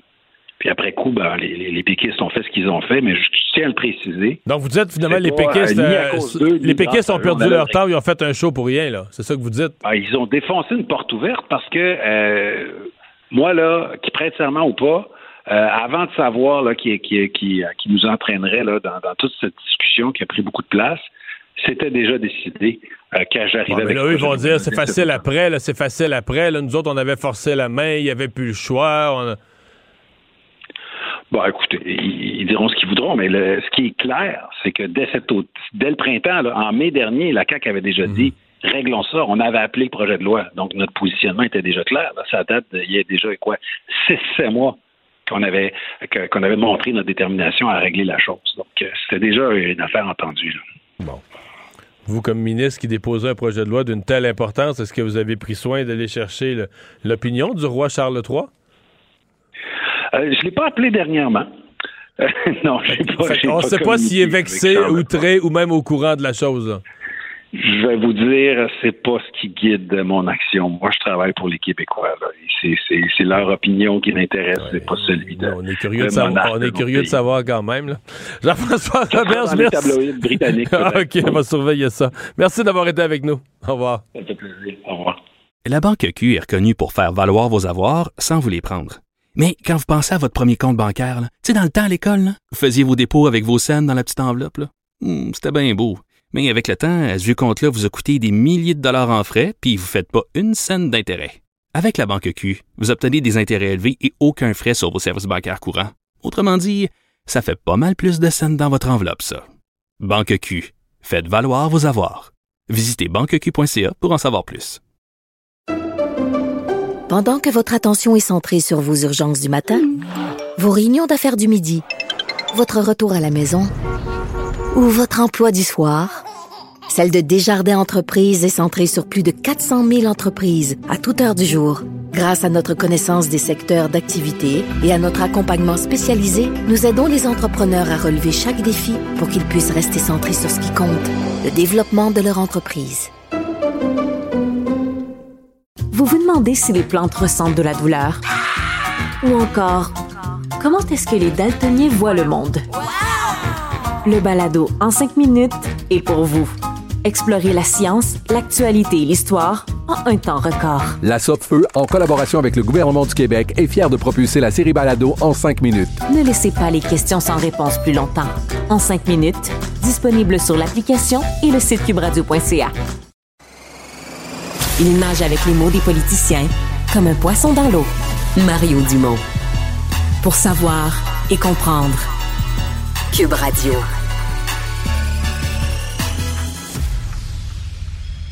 Un adolescent de 17 ans poignardé. Une autre femme assassinée. Il est visé par des allégations d'inconduite sexuelle. Les formations politiques s'arrachent le vote des familles. Comment faire fructifier votre argent sans risque? Savoir et comprendre les plus récentes nouvelles qui nous touchent. Tout savoir en 24 minutes. Avec Alexandre Morin-Villouellette et Mario Dumont. En manchette dans cet épisode, Kerry Price savait pour la tragédie de la Polytechnique finalement. Drôle de communication entre le groupe CH et le gardien vedette. La CAQ dépose son projet de loi sur l'abolition du serment au roi aujourd'hui. Rapport de la vérificatrice générale du Canada, Ottawa a payé des milliards en trop durant la pandémie et la Trump Organization reconnue coupable de fraude fiscale à New York. Tout savoir en 24 minutes. Tout savoir en 24 minutes. Bienvenue à Tout savoir en 24 minutes. Bonjour Mario. Bonjour. Alors dans les dernières minutes, je prends le temps de préciser que c'est la COP 15 hein, qui s'ouvre. On a toujours là, les discours d'ouverture. Premier ministre Justin Trudeau, Premier ministre François Legault, Valérie Plante, la mairesse de Montréal, qui se sont succédés au micro pour annoncer le début là, de cette 15e conférence sur la biodiversité des Nations Unies. Et on a annoncé en même temps un plan nature, Mario, au niveau du Québec. François Legault qui annonce 650 millions de dollars pour faire face au déclin de la biodiversité biodiversité sur notre territoire et protéger plusieurs milieux, notamment au sud. On protège souvent au nord, mais beaucoup dans le sud où il y a plus de biodiversité. C'est sûr que c'est plus difficile de protéger là où c'est habité. Le protéger Ben des oui. grandes aires dans le nord où c'est pas habité, c'est moins euh, c'est moins compliqué. J'ai quand même trouvé, j'ai vu les discours de l'ONU puis tout ça, puis de la mairesse Plante, là, l'humanité qui s'auto-détruit, puis euh, il y a beaucoup qui m'énerve là-dedans, là, qu'on protège la biodiversité, oui, mais je veux dire l'humanité qui s'auto-détruit. On a 8 milliards d'êtres humains à nourrir. Fait que oui, un moment donné, on laboure des champs pour essayer de cultiver de la nourriture, pour nourrir ces gens-là. Il y a quelque chose de débile dans ce Peut-être qu'on le fait mal, il faut qu'on le fasse mieux, mais il y a quelque chose de purement débile d'avoir le gars de l'ONU qui dit l'humanité est en train de travailler à s'auto-détruire. Euh, non, non, non. C'est, c'est, il y a quelque chose qui... Bien euh, malgré nous, peut-être. Mais... Ouais, ouais, peut-être le guéno, mais c'est quelque chose dans le langage, là. Puis, euh, je pense que ces gens-là sont un peu sur leur planète, ils se rendent pas compte. Mettons, même ici, on la reçoit, la, la COP 15, là. Je serais curieux de faire. on va partir sur les rues, puis on va aller demander aux gens au Québec qu'est-ce qu'ils en pensent. Ils disent on sort de la COP 27. 90% des gens comprennent même pas. Voyons, comment ça se fait qu'il y avait une COP 27, que là, c'est une COP, c'est une autre COP sur la biodiversité? Il y en a une sur le climat, une autre sur la biodiversité. Fait qu'ils ont toute une job à faire, ne, ne serait-ce que pour expliquer aux gens l'utilité de leur rencontre, avec toutes les grandes leçons de morale puis tout ça. Ils pourraient passer tout de suite à l'autre appel, ben, nous parler de biodiversité concrètement. Évidemment, l'autre euh, sujet qu'on retient aujourd'hui, alors qu'on souligne les 33 ans de la tuerie de l'école polytechnique, il va y avoir toutes sortes de commémorations par ailleurs ce soir, les 14 faisceaux lumineux entre 17h et 22h qui vont être projetés au-dessus du Mont-Royal, les drapeaux de la ville qui sont mis en berne. Mais ce qui retient surtout l'attention, c'est la controverse autour de Kerry Price et de sa déclaration faite en fin de semaine sur Instagram alors qu'il avait appuyé un lobby pro-armes dans le Canada, lobby d'ailleurs qui avait utilisé un code promotionnel poli pour faire la promotion de matériel euh, annexe aux armes à feu et autres. Finalement, hier, après que le groupe CH, le Canadien de Montréal, la vice-présidente, la vice-présidente des communications, Chantal Maccabé, soient toutes sorties pour dire non, non, Kerry Price ne savait pas que les incidents de la Polytechnique étaient arrivés. Ce matin, coup de théâtre, Kerry Price lui-même sur son compte Instagram qui affirme lui avoir connu la tragédie du 6 décembre 1989. Pris Et la dit même, contrairement à ce qui a été véhiculé, là, j'étais, je, je savais là, je- que je sais ce que c'est que l'événement de, de Polytechnique. Exactement, donc vient contredire directement le groupe CH en disant le oui, malgré une déclaration publiée précédemment, j'étais au courant de la tragédie, je fais partie de la communauté montréalaise depuis 15 ans et je comprends le poids que cette journée représente dans la communauté. Du même coup, par contre, il a dit j'ai pas le contrôle sur le moment du dépôt de l'amendement qui survient sur le projet de loi des libéraux. Les opinions que j'ai partagées restent identiques, mais c'est toutefois excusé aux gens que ça a pu choquer d'avoir fait ce parallèle et d'avoir appuyé cet organisme. Et il a souligné, pas approuvé, évidemment, l'initiative controversée du God Poli de cette coalition canadienne pour le droit des armes à feu. Tout de même, c'est tout un volte-face et au-delà de, de l'incident lui-même, c'est de comprendre qu'est-ce qui est arrivé dans les communications du Canadien. C'est difficile à, à s'imaginer comment on peut, euh, on peut commettre un tel geste. Peut-être qu'on le saura un jour.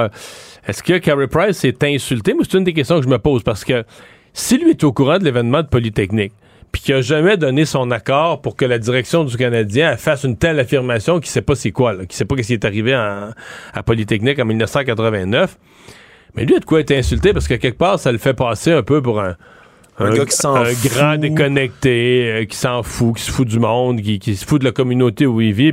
Et, et c'est ce qu'on disait de lui, excuse-moi, mais c'est ce que tout le, c'est ce que les commentaires disaient de lui jusqu'à ce matin, ce qui précise ça. On n'avait aucune raison de douter des- de, de Ben ce non, que la, vice-présidence À l'inverse, si jamais lui, hier, a dit aux Canadiens, ah, dites que je savais pas c'était quoi Polytechnique, puis que là, un matin, il va sur son Instagram puis il dit je savais c'est quoi, mais là, il est un fiefé menteur, ça n'a pas de bon sens, mais je peux pas croire. Je, me dis c'est impossible que ce soit ça, qui a dit une chose hier, qui écrit le puis qui a demandé à la direction du Canadien de, de véhiculer cette chose-là, puis qui dit le contraire sur son Instagram ce matin. Fait que c'est.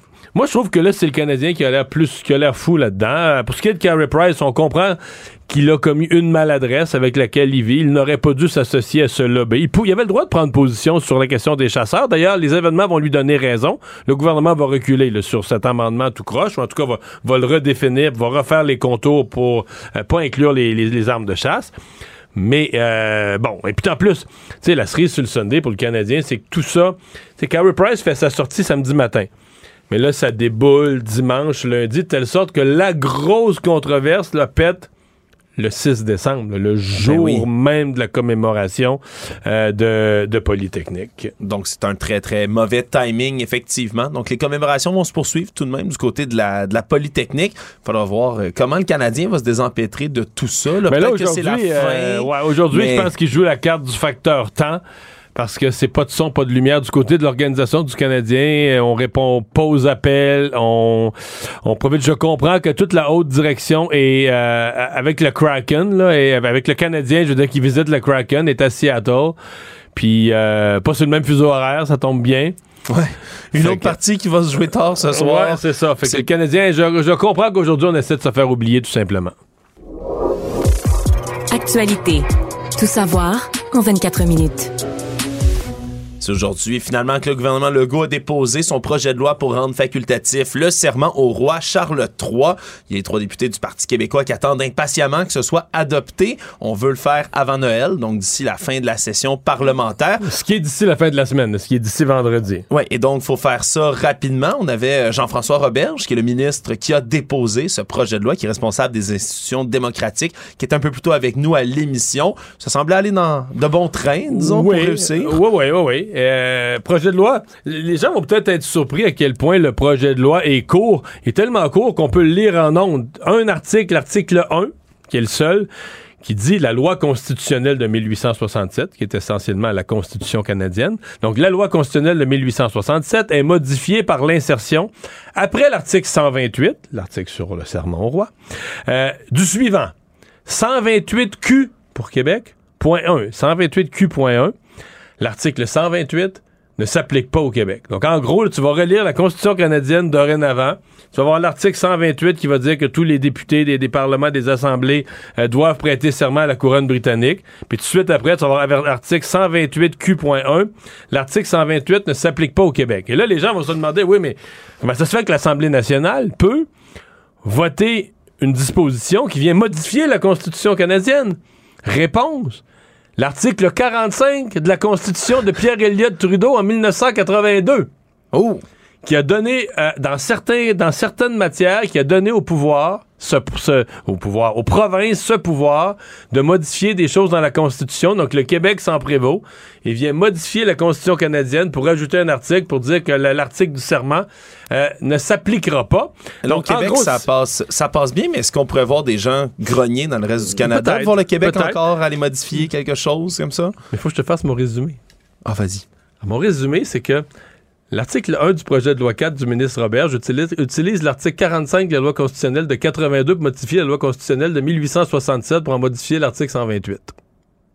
Je trouve ça, je trouve ça fascinant que tu puisses le dire aussi vite. C'est simple, non? Je sais pas si tout le monde va le mémoriser par cœur comme ça. Ça c'est pas compliqué. là. Tu peux pas pas comprendre ça. Ben voilà, c'est une, belle chaîne. On dirait que quelqu'un qui m'a appelé. C'est ça pareil. C'est du vite et un peu humoristique, mais c'est quand même ça. Ben voilà, donc c'est déposé. On verra si d'ici la fin de la semaine, là, personne ne va euh, mettre de bâton dans les roues du projet. Là, par contre, le ministre, le Robert, il fera pas plaisir aux gens du Parti québécois, là. Parce qu'il dit que lui, son idée était faite, son projet de loi était prêt, il l'aurait déposé pareil, puis il dit qu'ils ont tout fait ça pour rien. Ils ont tout fait leur spectacle pour rien. Bon.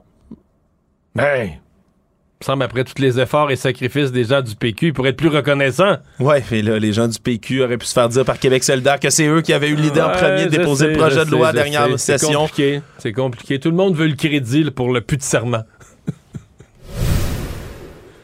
Toujours en politique québécoise, les universités ont rejeté la demande du ministre de l'Éducation, Bernard Drainville, de faire un sursis pour les futurs profs qui échouent au test de français et donc qu'ils ne soient pas ralentis dans leur formation. Parce qu'en ce moment, les étudiants doivent présentement réussir le test de certification en français écrit, le fameux TECFE, avant leur troisième stage. C'est un stage qui survient habituellement au cours de la troisième année du bac Et de s'ils 4 ans. passent pas l'examen, ça, ça, interrompt le processus carrément. Ben oui, parce qu'on doit retarder le troisième stage parce qu'on n'a pas réussi le TECFE. Donc, on- tant qu'on n'a pas le troisième stage, on peut pas avoir l'autre stage qui vient après, puis on peut pas vraiment progresser dans tout ça. Mais on fait quoi pendant ce temps-là? On...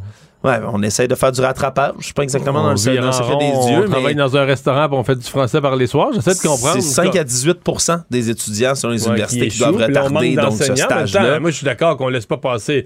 C'est pas. euh, faut, faut régler ça le problème du français. Tu peux pas laisser passer des enseignants à leur donner leur diplôme puis ils savent pas écrire. là, je comprends. sauf que le président de l'Association des doyens de faculté d'éducation du Québec, le Jean Bélanger, lui dit que c'est pas une solution en soi, que ça viendrait créer plutôt de nouveaux problèmes. On veut plutôt trouver des solutions pour aider le, le milieu scolaire, oui, à passer au travers de la pénurie d'enseignants, mais surtout on parle peut-être d'en changer les modalités qui entourent l'examen de français lui-même, le TECFE, dont le contenu fait déjà l'objet de critiques de la plupart de, de- des gens qui doivent le prendre. Et là, il y a des étudiants, eux, qui évidemment vont mal digérer du côté là, des, des étudiants en enseignement, digèrent mal le fait, eux, d'être freinés dans tout ça quand on sait qu'en ce moment, il y a un nombre record d'enseignants qui sont non légalement qualifiés, qui ont été embauchés dans les écoles pour enseigner parce qu'il y a une pénurie et eux ont jamais eu à passer l'examen de français du tout. Ils peuvent enseigner en ce moment vu qu'il y a une vrai, espèce vu de crise. ça, hein?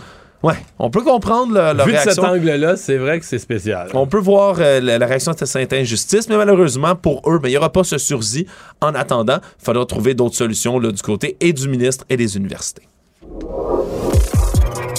Tout savoir en 24 minutes. Alors que le ministre Christian Dubé ne cesse de faire des appels urgents pour trouver 5000 infirmières pour venir s'impliquer au service téléphonique 811. On dit infirmières, mais aussi des anciennes infirmières, celles à la retraite, etc. Mais en ce moment, il y a deux infirmières qui ont été exclues du processus d'embauche car elles ne maîtrisent pas assez bien l'anglais. Mario, c'est un des critères du 6 de Laval d'avoir un niveau d'anglais avancé qui est en place depuis octobre 2021. Et là, ces deux infirmières qui sont en En tout invalidité. cas, au moins au 6 de Laval, ils font pas d'hypocrisie sur l'anglicisation de Laval. là. Non, voilà. Et donc, comme on dit, ces, ces deux infirmières-là sont en invalidité temporaire après un accident, veulent répondre à la demande, mais parlent pas assez bien anglais. Sauf que je, j'entendais quelqu'un dire que quand t'appelles, moi je l'ai pas fait, là, un, faites le 1, faites le 2, anglais, français, on a juste à les mettre du côté français, je sais pas. Ben, ben voilà, c'est ce qu'on dénonce du côté du syndicat. C'est bien simple. On a simplement pesé sur un et vous allez parler à quelqu'un en français dans tous les cas. Ils seront pas avec aux deux avec le service en anglais. Pourquoi aurait-elle à parler en anglais? C'est une incohérence qui a été soulevée. On dit du côté du 6 de Laval qu'on veut adapter l'offre de service d'expression anglaise euh, de ce côté-là et donc revisiter le nombre de ressources disponibles assignées à cette clientèle. C'est l'explication qu'on fournit, mais c'est certain que c'est un peu incohérent en ce moment alors qu'on en cherche tellement de ces infirmières pour répondre au 811, mais surtout, il y en a des francophones qui attendent au 811, beaucoup, la majorité, aux francophones, ils attendent au 811. On est quand même, si on est capable de trier déjà d'avance, pourquoi s'en priver? C'est une question qui reste en suspens. On verra si ces infirmières ont Mais j'ai finalement compris le que droit. là. c'est- j'aimerais que ça va changer. J'ai compris que c'est une question qui avait créé pas mal de tumulte à l'Assemblée nationale et même le ministre Christian Dubé avait pas l'air tellement de bonne humeur. Je pense qu'il l'a appris en même temps que tout le monde, il avait pas l'air tellement content. là. Le rapport de la vérificatrice générale du Canada, Karen Organ, est sorti, euh, est devenu public aujourd'hui. Et on, y apprend que Ottawa aurait versé en trop près de 5 milliards en aide pandémique d'urgence. Comme confirmé qu'il y a 5 milliards versés vraiment trop. Mais ça serait seulement la pointe de l'iceberg. Selon la vérificatrice, c'est au moins 27 milliards de dollars que Ottawa aurait payé en trop, de manière probable. Donc, les paiements en trop, c'est 4,6 milliards au complet qui ont été versés. Après ça, auprès de particuliers, d'employeurs, mais il faut examiner de plus près ces 27,4 milliards de dollars, ou faudrait du moins les examiner. Ce qu'on dit, c'est que le problème, c'est que l'Agence de revenus du Canada et Emploi et Développement social Canada, qui sont les deux maîtres d'œuvre des programmes de la PCU et autres qui ont été déployés pendant la pandémie, mais n'ont pas pris au sérieux du tout les vérifications d'après-paiement. Je vous donne un exemple. L'Agence de revenus du Canada a identifié en tout plus de 2 millions de prestataires de la PCU qui répondaient peut-être pas finalement aux critères d'admissibilité. On a analysé combien de ces cas-là, Mario? 7% 150 000 personnes. On a fait des vérifications. Le reste, ça n'a jamais été fait. On a laissé du passer. tout. On a laissé passer. Puis le problème, c'est que on a seulement un délai limité de 36 à 72 mois pour compléter les enquêtes. Après, on peut plus le faire. Mais même ça, pour- 72 mois, c'est 6 ans. Tu peux pas redemander de l'argent aux gens après 6 ans. Ben, pas. C'est la limite, semble-t-il. C'est la limite pour avoir la couleur de l'argent. On a récupéré jusqu'ici, semble-t-il, 2,3 milliards en trop perçus. Quand on le dit, il pourrait y avoir au-dessus de 27 milliards comme ça qui, qui auraient été dépensés à tout vent, puis euh, on ne semble pas vous être pressé d'aller le vérifier. Mais C'est quand même quelque que- chose. J'ai l'impression qu'au gouvernement, on a partiellement mis un X là-dessus. On a accepté, c'était la pandémie, on dépensait à tort et à travers. Euh, puis on le savait. Mais tu sais, il y a des gens qui se sont graissés, il y a des fraudeurs qui s'en sont pris, il y a des. C'est quasiment les pires, c'est quasiment les gens honnêtes. Je me souviens à l'époque, on disait aux gens Ah, si vous avez reçu, mettons, des paiements en trop, mettez ça dans un compte à part. Et euh, ceux qui l'ont fait, là, qui ont mis ça dans un compte à part, puis qui l'ont remis, c'est que dès que le gouvernement leur a dit vous avez de l'argent en trop, ouais, on le sait, on l'ont remis. C'est quasiment eux qui sont. T'as quasiment l'impression que c'est eux les naïfs du système là, qui. Ouais, tu lis ça aujourd'hui, puis tu dis, bah, j'aurais pu, j'aurais Ouais, pu le garder, ils viennent pas le chercher. Ouais. Ben là, ils viennent en- Officiellement, l'Agence de revenus du Canada est toujours à la course sur une coupe de milliards, mais combien de milliards ont été versés en trop? Puis là, on parle pas de verser à des gens qui en avaient pas besoin. Il y a un paquet de gens qui ont reçu des sommes de PCU qui en avaient pas besoin du tout. Exactement. Et dans le même rapport également, on apprend aussi un rapport annexe qui a été aussi rendu public aujourd'hui. On comprend que en tout là, il y a 169 millions de doses de vaccins qui ont été payées, achetées par le Canada entre décembre 2020 et mai 2022. Ce qu'on dit, c'est qu'il y a déjà un 13,6 millions de doses qui ont atteint leur date de péremption avant d'être données à d'autres pays comme on voulait le faire, et que là, il y a un nombre qui est encore indéterminé qui pourrait demeurer ut- inutilisé d'ici la fin de l'année et périmé également. Donc, c'est vraiment beaucoup de doses de vaccins finalement qui ont été gaspillées par le Canada. Donc, de ce côté-là, on a vraiment voulu se prémunir le plus possible auprès de sept fabricants différents, d'avoir tous les vaccins pour tous les habitants du Canada. Au final, on va finir par en gaspiller pas mal aussi. Savoir et comprendre. Tout savoir en 24 minutes. La modératrice du débat des chefs en anglais, Sashi Curl, finalement, là, été discriminatoire euh, lorsqu'elle a posé la question, en fait. Elle n'a pas été euh, impartiale, pardonnez-moi, lorsqu'elle a dit que les lois que défendait Yves-François Blanchet étaient discriminatoires, selon le conseil de presse. Donc, finalement, on a tranché. On se souviendra qu'elle avait posé une question extrêmement chargée lors du débat des chefs qui avait eu lieu Elle en avait septembre quasiment fait 2021. parler plus d'elle que les animateurs, que les euh, débatteurs. Je veux dire, l'animatrice a, a volé la vedette aux débatteurs là, ce jour-là. Ouais, les chefs avaient dû s'empêtrer dans les prochains jours, euh, les jours qui avaient suivi ce débat en septembre 2021 pour répondre à la question. On peut écouter la, la question en tant que telle qui avait fait là, euh, controverse. Mr. Blanchet, to you. You deny that Quebec has problems with racism, yet you defend legislation such as Bills 96 and 21, which marginalize religious minorities, Anglophones, and Allophones. Quebec is recognized as a distinct society, but for those outside the province, please help them understand why your party also supports these discriminatory laws. Il y a au moins quatre endroits là-dedans où elle fait des expressions d'opinion, dont une, la pire probablement, où elle s'exprime pas en- sur des lois qu'elle dit discriminatoires puis tout ça. Mais elle dit le peuple du Québec, le Québec a des problèmes de racisme. C'est OK. euh, Est-ce c'est- qu'elle aurait dit ça de l'Ontario, d'une autre province, en vertu de quoi lancer une patente comme ça en plein débat? C'était vraiment incroyable. là. Et c'est ce que le conseil de presse dit. Ça aurait dit, pris un petit peu de temps quand même. Ouais, c'est quand même un bon délai. Parce que moi, une phrase comme ça, d'après moi, d'après moi, là, t'étudies ça dans 24 heures, t'étudies pas mal la phrase. Un an et demi pour étudier une phrase, c'est beaucoup. Ouais, c'est tard aussi pour Elle doit être bien étudiée, la phrase, là.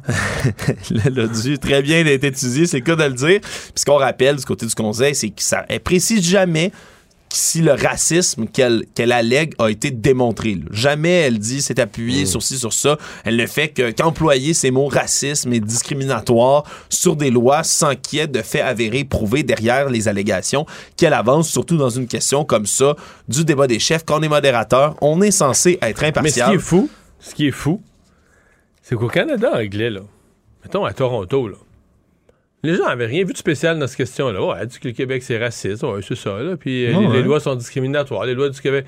Mais euh, il n'y a personne à Toronto, mais qui a dit, mais voyons, qu'est-ce qu'elle dit là à propos du Québec? C'est personne. Ouais, ouais, elle a dit, elle a dit ce qu'on sait tous, là. Ça avait l'air euh, des faits divers, des faits divers, des évidences, là, comme euh, une banane est jaune, le ciel est bleu, puis la vie continue. Elle a juste dit que le Québec était raciste, puis ses lois étaient discriminatoires, puis tout ça. Tout est... Fait que c'est assez, euh, je sais pas, c'est... C'était un drôle d'épisode, un an et demi, le conseil de presse qui tranche. Je dis, regarde, non, notre idée était faite, c'est correct, merci beaucoup. Là. Économie. Il y a une application, Mario, en ce moment, qui fait beaucoup discuter, qui fait fureur, surtout sur les réseaux sociaux. Application d'intelligence artificielle qui est très, très populaire, dans lequel on va prendre des photos de nous-mêmes, envoyer des clichés à cette application et qui va transformer, si on veut, nos portraits, créer des images comme si elles avaient été dessinées, peinturées même. Alors, c'est comme une espèce de version cartoon ou même si je dessin faire un fantasy. Léonard de Vinci de moi-même. Là. Ou un tout petit peu, peut-être de, de moins de main de maître, mais c'est quand même impressionnant de voir comment l'intelligence artificielle pourrait prendre ton visage, Mario, le faire comme un dessin qui aurait été fait à la main, puis superposé sur un corps, euh, euh, je sais pas, de Game of Thrones ou de Seigneur des Anneaux, par exemple, avec une armure, là, puis t'as l'air d'un, portrait médiéval. C'est, impressionnant je à voudrais avoir voir. l'air d'un orc. Tu pourrais, Mario. Dans le Tu Seigneur pourrais, des on- Anneaux. Je verrai si je peux enfin, t'arranger enfin, je serais respecté. tu serais victime de discrimination Ah, encore et de racisme, merde. je crois.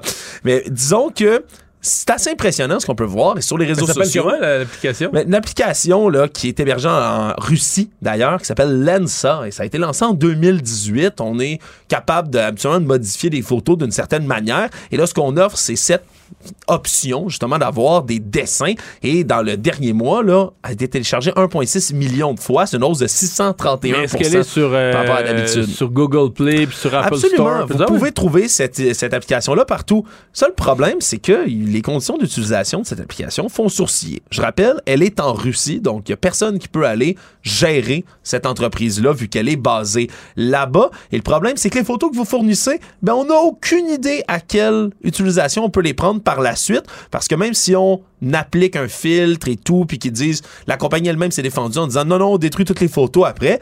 Le problème, c'est que vos utilisations biométriques, là, les données quand même de votre visage, vos yeux, etc., ben, tout ça est quand même enregistré, puis on n'a aucune idée dans les conditions d'utilisation à quelle fin ils peuvent bien le garder. Donc, on faut quand même oublier qu'il y a des que tu, peux organisations criminelles. dans, tu peux te retrouver dans un portrait de famille de l'armée russe. Là. Ça se pourrait, surtout on pourrait, on pourrait utiliser là, quand même ces certaines données que vous transmettez dans vos images à de mauvaises fins, par exemple de la fraude en ligne ou autre. C'est pas exactement nécessairement ce qui va arriver, mais c'est la preuve quand même que comme on Ben, lit je vais pas faire le test de l'application, mais avec ta photo. Ah, c'est gentil, Mario. Je- tu me diras ce que ça donne.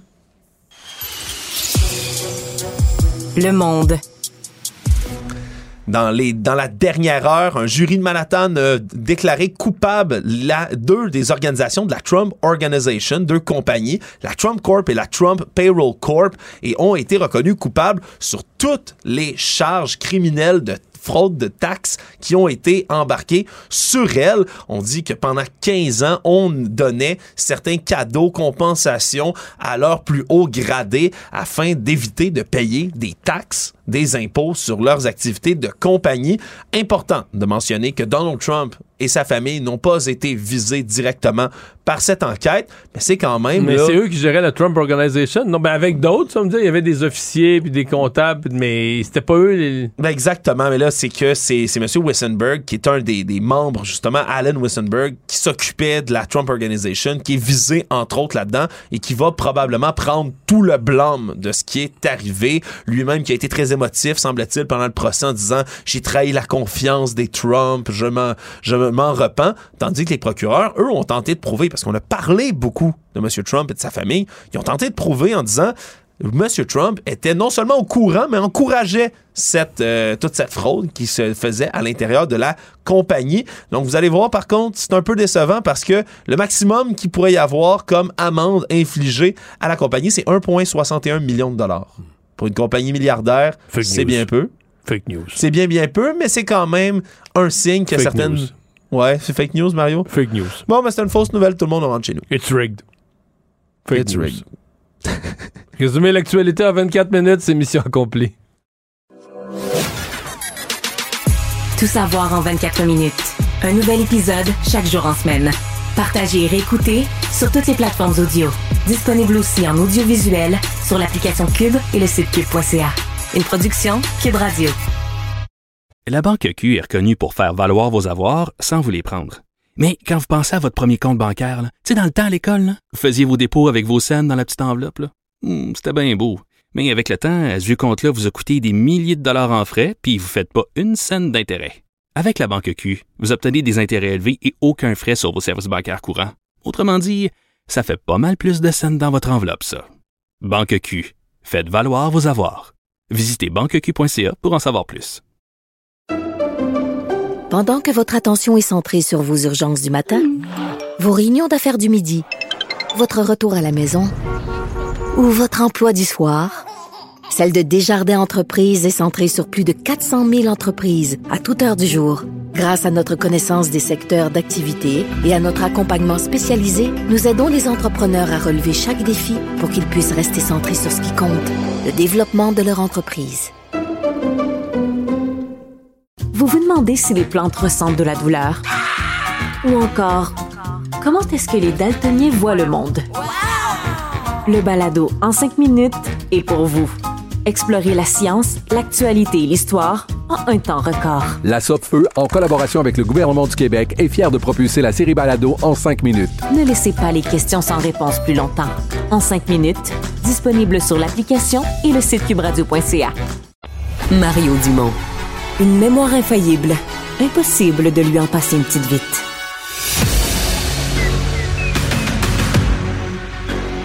Emmanuel Latraverse. J'ai pas de problème philosophique avec ça. Mario Dumont. Est-ce que je peux me permettre une autre réflexion? La rencontre. Ça passe comme une lettre à la poste. Et il se retrouve à enfoncer des portes ouvertes, là. La rencontre Latraverse Dumont. Bonjour, Emmanuel. Bonjour. Alors, euh, il y a beaucoup qui a été dit euh, sur euh, cette loi sur les armes à feu, l'intervention de Carey Price et les rebondissements qui ont suivi. Mais aujourd'hui, tu t'es intéressé à un point de presse du Bloc québécois sur le sujet. Oui, parce que le bloc, comme finalement tous les acteurs politiques, s'est retrouvé un peu euh, coincé entre l'écorce et l'arbre au milieu de cette controverse. Pourquoi? Ben, parce que le Bloc québécois appuie la démarche du gouvernement de bannir les armes de poing, de bannir une foule d'armes d'assaut, mais en même temps a été pris à partie par une partie de sa base électorale parce que le Bloc a des députés dans des comtés qui sont à En région. très forte prépondérance de chasseurs, comme disait notre collègue Marc-André Leclerc. Euh, prenons le Saguenay-Lac-Saint-Jean, là, il y a du chasseur au pied carré dans ce coin-là. Et donc, euh, lui qui était sorti très fort contre Carey Price au début, qui s'en est dissocié, qui a vasé à droite à gauche, finalement, c'est comme si M. Blanchette avait décidé de, tu sais, de, de, probablement de calmer et de trouver une voie de passage dans ce débat-là.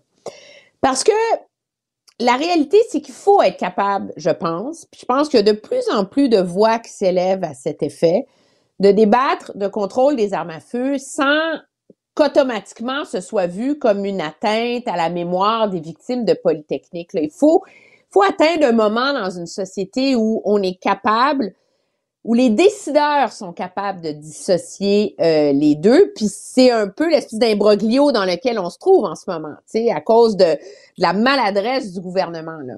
Et donc, euh, premièrement, Monsieur Blanchette s'est pointé en point de presse, puis il est arrivé avec un, un, un classeur, Mario. Je te dis, là, c'est 700 pages d'épais. Imagine ça d'épais, là. C'est pas le projet de loi, ça. C'est l'amendement. Ça, c'est l'amendement. Oui, oui. Mais en fait, l'amendement est, plus gros. L'amendement de est plus épais que le projet de loi, là. L'amendement est plus gros Non, mais- en- en- en- que la- C'est pour ça que l'amendement est venu tout changer. Ben, tu sais, quand on- des fois on dit qu'une image vaut mille mots, là, je pense que le Bloc québécois a réussi à ce chapitre-là. Puis, me dire, écoutez, nous, on est pour le principe du projet de loi, mais je peux pas, moi, mes députés et nous, comme législateurs, on peut pas se prononcer sur si ce qui est proposé est bien fondé, pas bien fondé, si c'est la bonne façon de procéder. Regardez l'épaisseur du document. Puis ça, c'est une liste d'armes à feu, là. Je veux dire, il n'y a personne qui est capable de trancher. Non, la là-dedans. seule chose, la seule chose qu'on peut trancher, c'est est-ce que dans cette liste, il y a des armes de chasseurs? Il y a des armes qui sont pas des armes d'assaut, des armes de guerre, des Oui, armes de soldats, mais des armes de chasseurs. Puis moi, toutes Mais faut les que tu le fasses, l'exercice. Mais moi, je l'ai fait un peu. je me suis amusé. là, Je suis allé, j'ai pris des noms au hasard là, dans les pages. Puis je suis allé sur des sites. Puis des fois, je tombais sur des armes de guerre. Mais plusieurs fois, je l'ai fait peut-être, mettons, avec un échantillon mathématique d'une une douzaine, une quinzaine. Puis trois, quatre fois, je suis tombé, j'arrivais dans des sites de chasse et pêche, de vendeurs de, de chasse. Il n'y avait pas rien de militaire. puis C'était vraiment chez les chasseurs. Puis moi, des chasseurs m'ont dit qu'ils avaient trouvé leur arme dans la liste. Fait que je suis bien obligé de prendre leur parole puis de dire si un chasseur trouve son arme dans la liste, c'est pas une arme, pas une arme de guerre, c'est une arme qu'il utilise pour la chasse au canard. Il y a un enjeu. Les chasseurs sont pas inquiets pour rien. D'ailleurs, dans l'article en question, la première page du cartable que, que Fran- Yves-François Blanchet a montré, on écrit, les, les- les- les trois mots sont là, là, armes de chasse. On les nomme les armes de chasse. Donc moi, cette idée que les chasseurs, c'est tous des idiots qui ont été manipulés, parce que ça a été dit là, un peu, là, entre autres par les libéraux, Oui, c'est que les chasseurs, c'est tous des idiots manipulés, c'est ça. armes à feu, Ou par les conservateurs, t'as peu. Là. Moi, les chasseurs, je, je, je les crois. Là. Puis les chasseurs, au mois d'octobre dernier, Emmanuel, là, ils m'écrivaient pas, puis ils nous interpellaient pas. puis ils étaient pas en désaccord avec un projet de loi sur les armes d'assaut, puis les armes de poing, puis le, le- le contrôle aux frontières, puis tout ça. Là. Les, les chasseurs se sont mis à réagir quand ils se sont rendus compte d'un amendement, ça d'épais, qui les incluait, qui incluait leurs armes. Fait que tu sais, j'aime pas ça quand on dit, ah, ben là, les chasseurs sont manipulés. Non, les chasseurs, ils ont vérifié leurs non, affaires, puis sont inquiets, là. Je pense que euh, malgré le, timing absolument inopportun de ce débat-là, il y a une chose qui est claire. Le gouvernement Trudeau a totalement bâclé son travail. Tu peux pas déposer un, amendement de 700 pages sans être certain de ce qu'il contient et sans être certain de ses ramifications. Ah, c'est clair, de l'aveu même des fonctionnaires, de l'aveu même du ministre, ils savent pas. Ils sont pas sûrs. Puis surtout, M. Blanchette met le doigt, je crois, sur un enjeu assez important. M. Blanchette il fait valoir, il dit, écoutez, il dit, les marchands d'armes, les, manufacturiers, là, sont pas plus niaiseux qu'un autre. C'est sûr qu'au fil du temps, ils vont ajuster leur modèle, leurs produits pour essayer de contourner la loi. Il dit, si la liste des armes X, elle est dans la loi, mais tu peux pas la changer sans passer une autre loi. En d'autres termes, il Alors, faudrait une imagine, définition par un descriptif, là. Alors, est-ce qu'il faut pas, puis il y en a, elle, je suis sûre, elle est beaucoup plus ténue qu'on ne le pense, mais il y en a une ligne quelque part entre arme d'assaut, arme de chasse. C'est à la définir, cette ligne-là, qu'il faut en arriver. Puis objectivement, qu'il y a une liste d'armes qui se qualifie selon la, la loi, c'est correct. Mais cette liste-là, il faut être capable de la mettre à jour régulièrement par voie de réglementation. Puis là, plus tu y penses à cette affaire-là, puis plus c'est aberrant le, le niveau, c'est pas d'incompétence, c'est de, c'est de, de paresse, de coin rond. Puis moi, c'est ce qui, c'est ce qui m'agace énormément dans ce débat-là. C'est que sous prétexte qu'il faut être contre la violence, sous prétexte que Polytechnique est une tragédie, féminicide, horrible, incommensurable, dont la plaie ne va jamais se refermer, sous prétexte que la violence contre les femmes, c'est effrayant, sous prétexte qu'il y a de la violence dans nos rues, ben ça, c'est comme un open bar pour faire n'importe quoi. Puis, c'est ça le problème dans ce débat-là. Puis le problème, c'est qu'objectivement, c'est un open bar pour faire n'importe quoi parce qu'on est en train de transformer ça en guerre culturelle, tu sais. Qui es-tu pour vouloir telle arme? Tu sais, c'est comme si les chasseurs sont soudainement tous euh, soupçonnés euh, d'être des meurtriers de femmes et euh, des, des, fous euh, qui vont aller faire des tueries dans leur village du jour au lendemain. Je trouve ça profondément, profondément malheureux. Je trouve ça doublement malheureux que le Canadien de Montréal, sous prétexte d'une erreur de jugement de son gardien, ait réussi à mettre de l'huile sur le feu. Hey, on a eu la controverse euh, de la, la toast au beurre de pinot euh, volée qui avait mené à une suspension. Mais cette nouvelle faisant l'actualité, ça a amené une autre personne à sonner une cloche, là, notre collègue Yves Poirier, si j'ai bien compris. Mais non, mais ça se peut pas, là. Je veux dire, dans quelle société on vit, là? Tu sais, l'histoire de la femme suspendue trois jours pour avoir mangé une toast au beurre de pinot, c'était déjà comme un peu lunaire. Mais là, il y a une, une employée du réseau de la santé qui a écrit à notre collègue Yves Poirier. Elle, à l'époque, avait été suspendue 30 jours pour avoir mangé un beigne. Qui était réservé aux usagers. Du... Qui était réservé aux usagers. Et attention, c'était du vol de nourriture. Puis elle n'a pas fait ça un 22 août quand il se passait rien. là. C'est arrivé comme au mois de juillet 2020, en pleine COVID. Là. Quand les gens qui étaient dans les CHSLD, là, tu sais, c'était comme. On les appelait nos anges gardiens, nos héros. Ouais, Là, ben, le héros a mangé un gardien au beigne. Québec, mais t'as pas le droit de manger un beigne.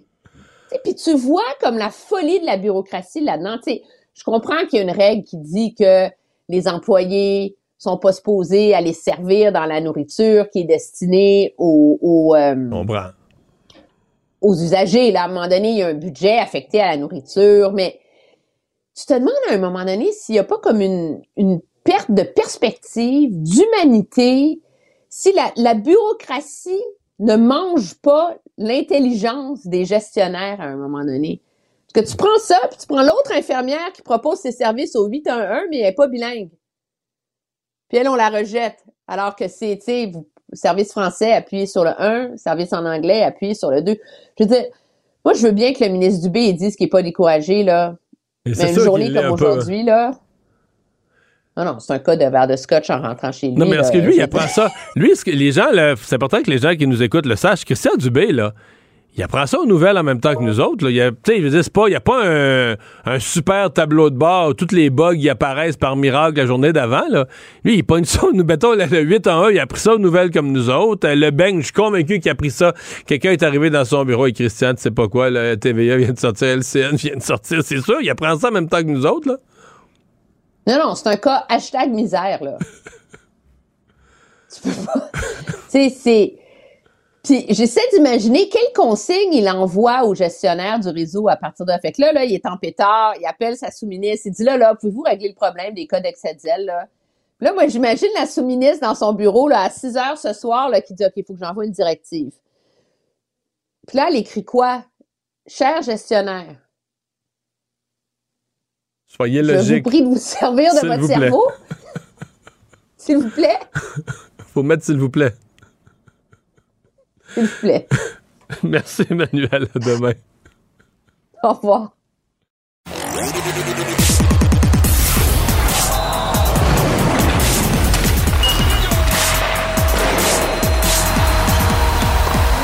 Jean-François Barry, un chroniqueur pas comme les autres.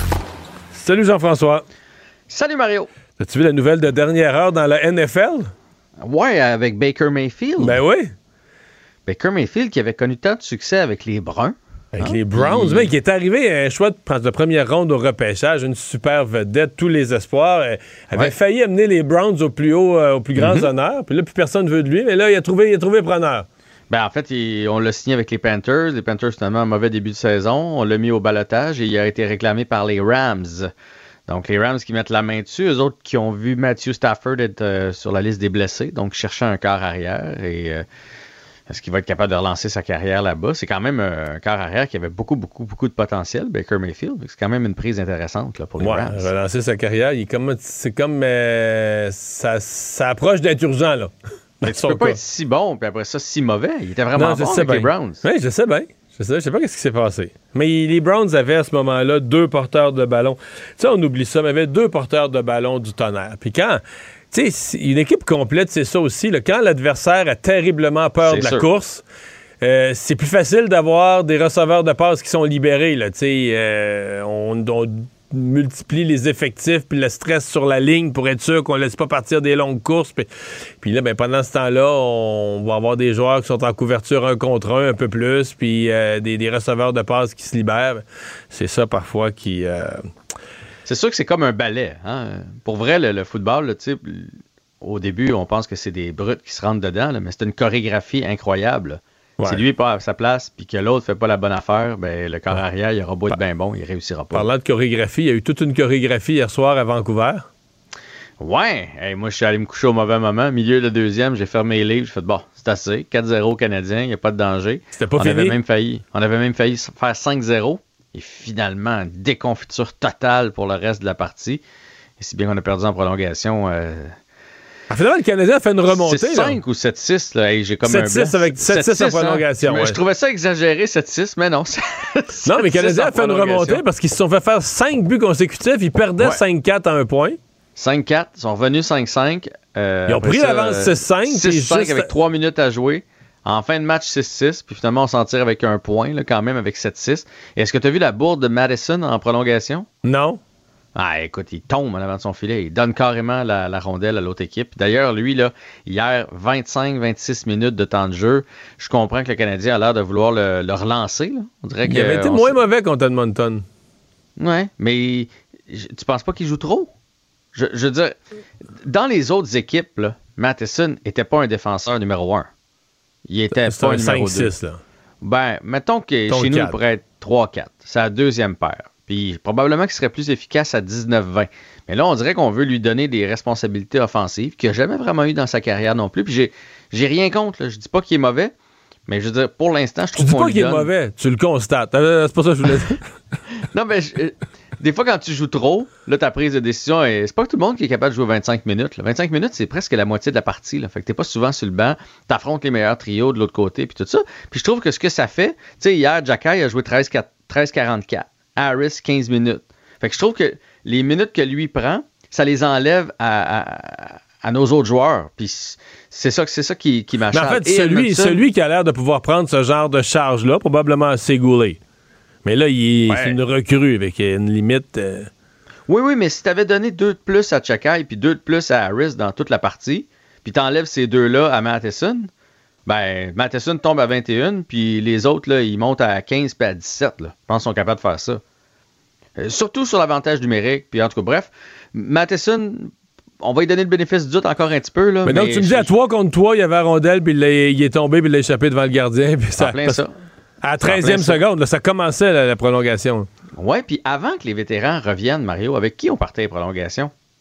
Ben, avant que soit là, Matheson. On mettait Goulet. On mettait Goulet en arrière. Ça marchait-tu? Ça marchait. Ben, pourquoi, on, pourquoi on change tout parce que les vétérans sont revenus?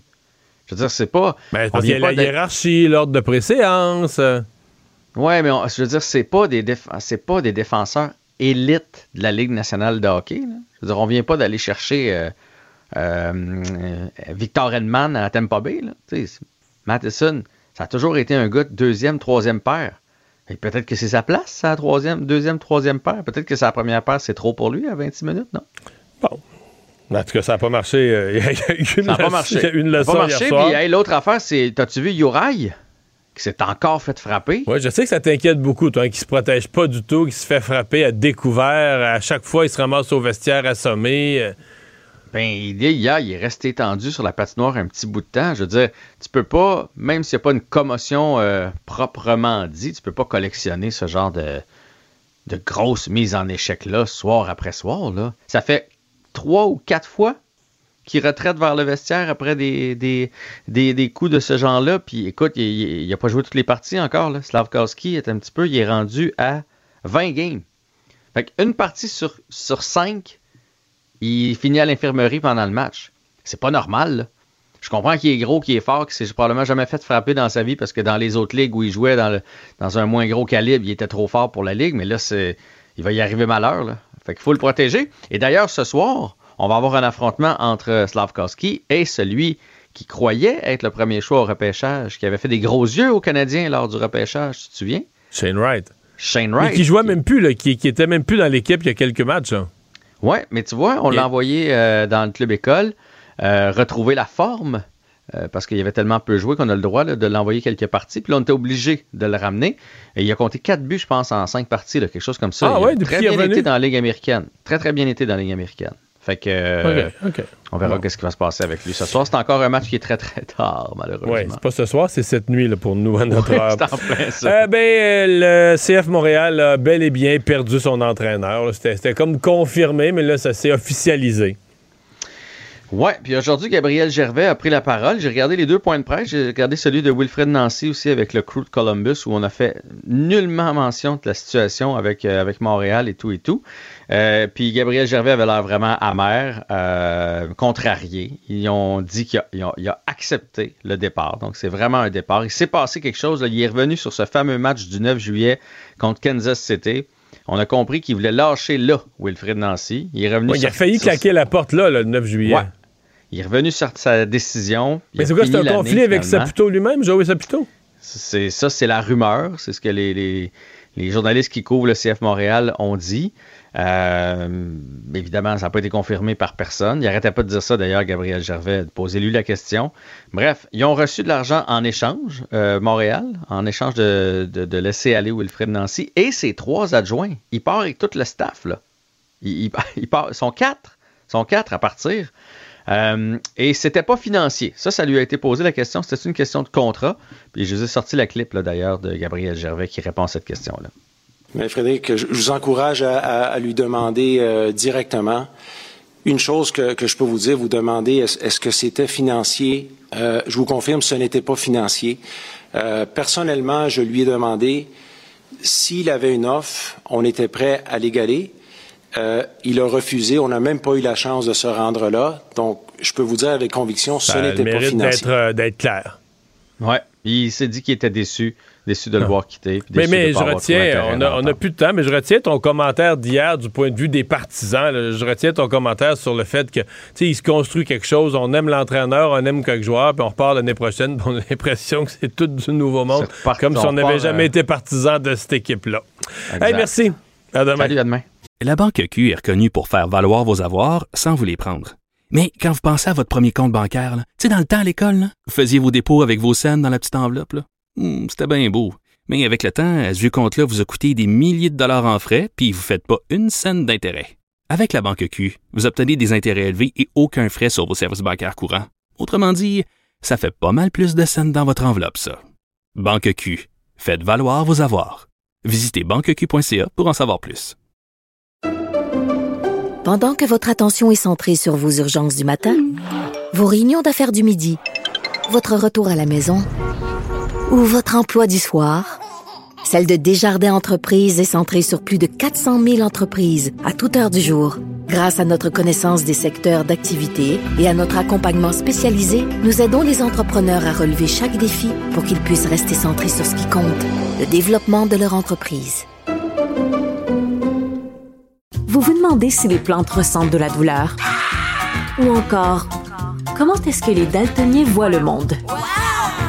Le balado en cinq minutes est pour vous. Explorez la science, l'actualité et l'histoire en un temps record. La Feu, en collaboration avec le gouvernement du Québec, est fière de propulser la série Balado en cinq minutes. Ne laissez pas les questions sans réponse plus longtemps. En cinq minutes, disponible sur l'application et le site cubradio.ca.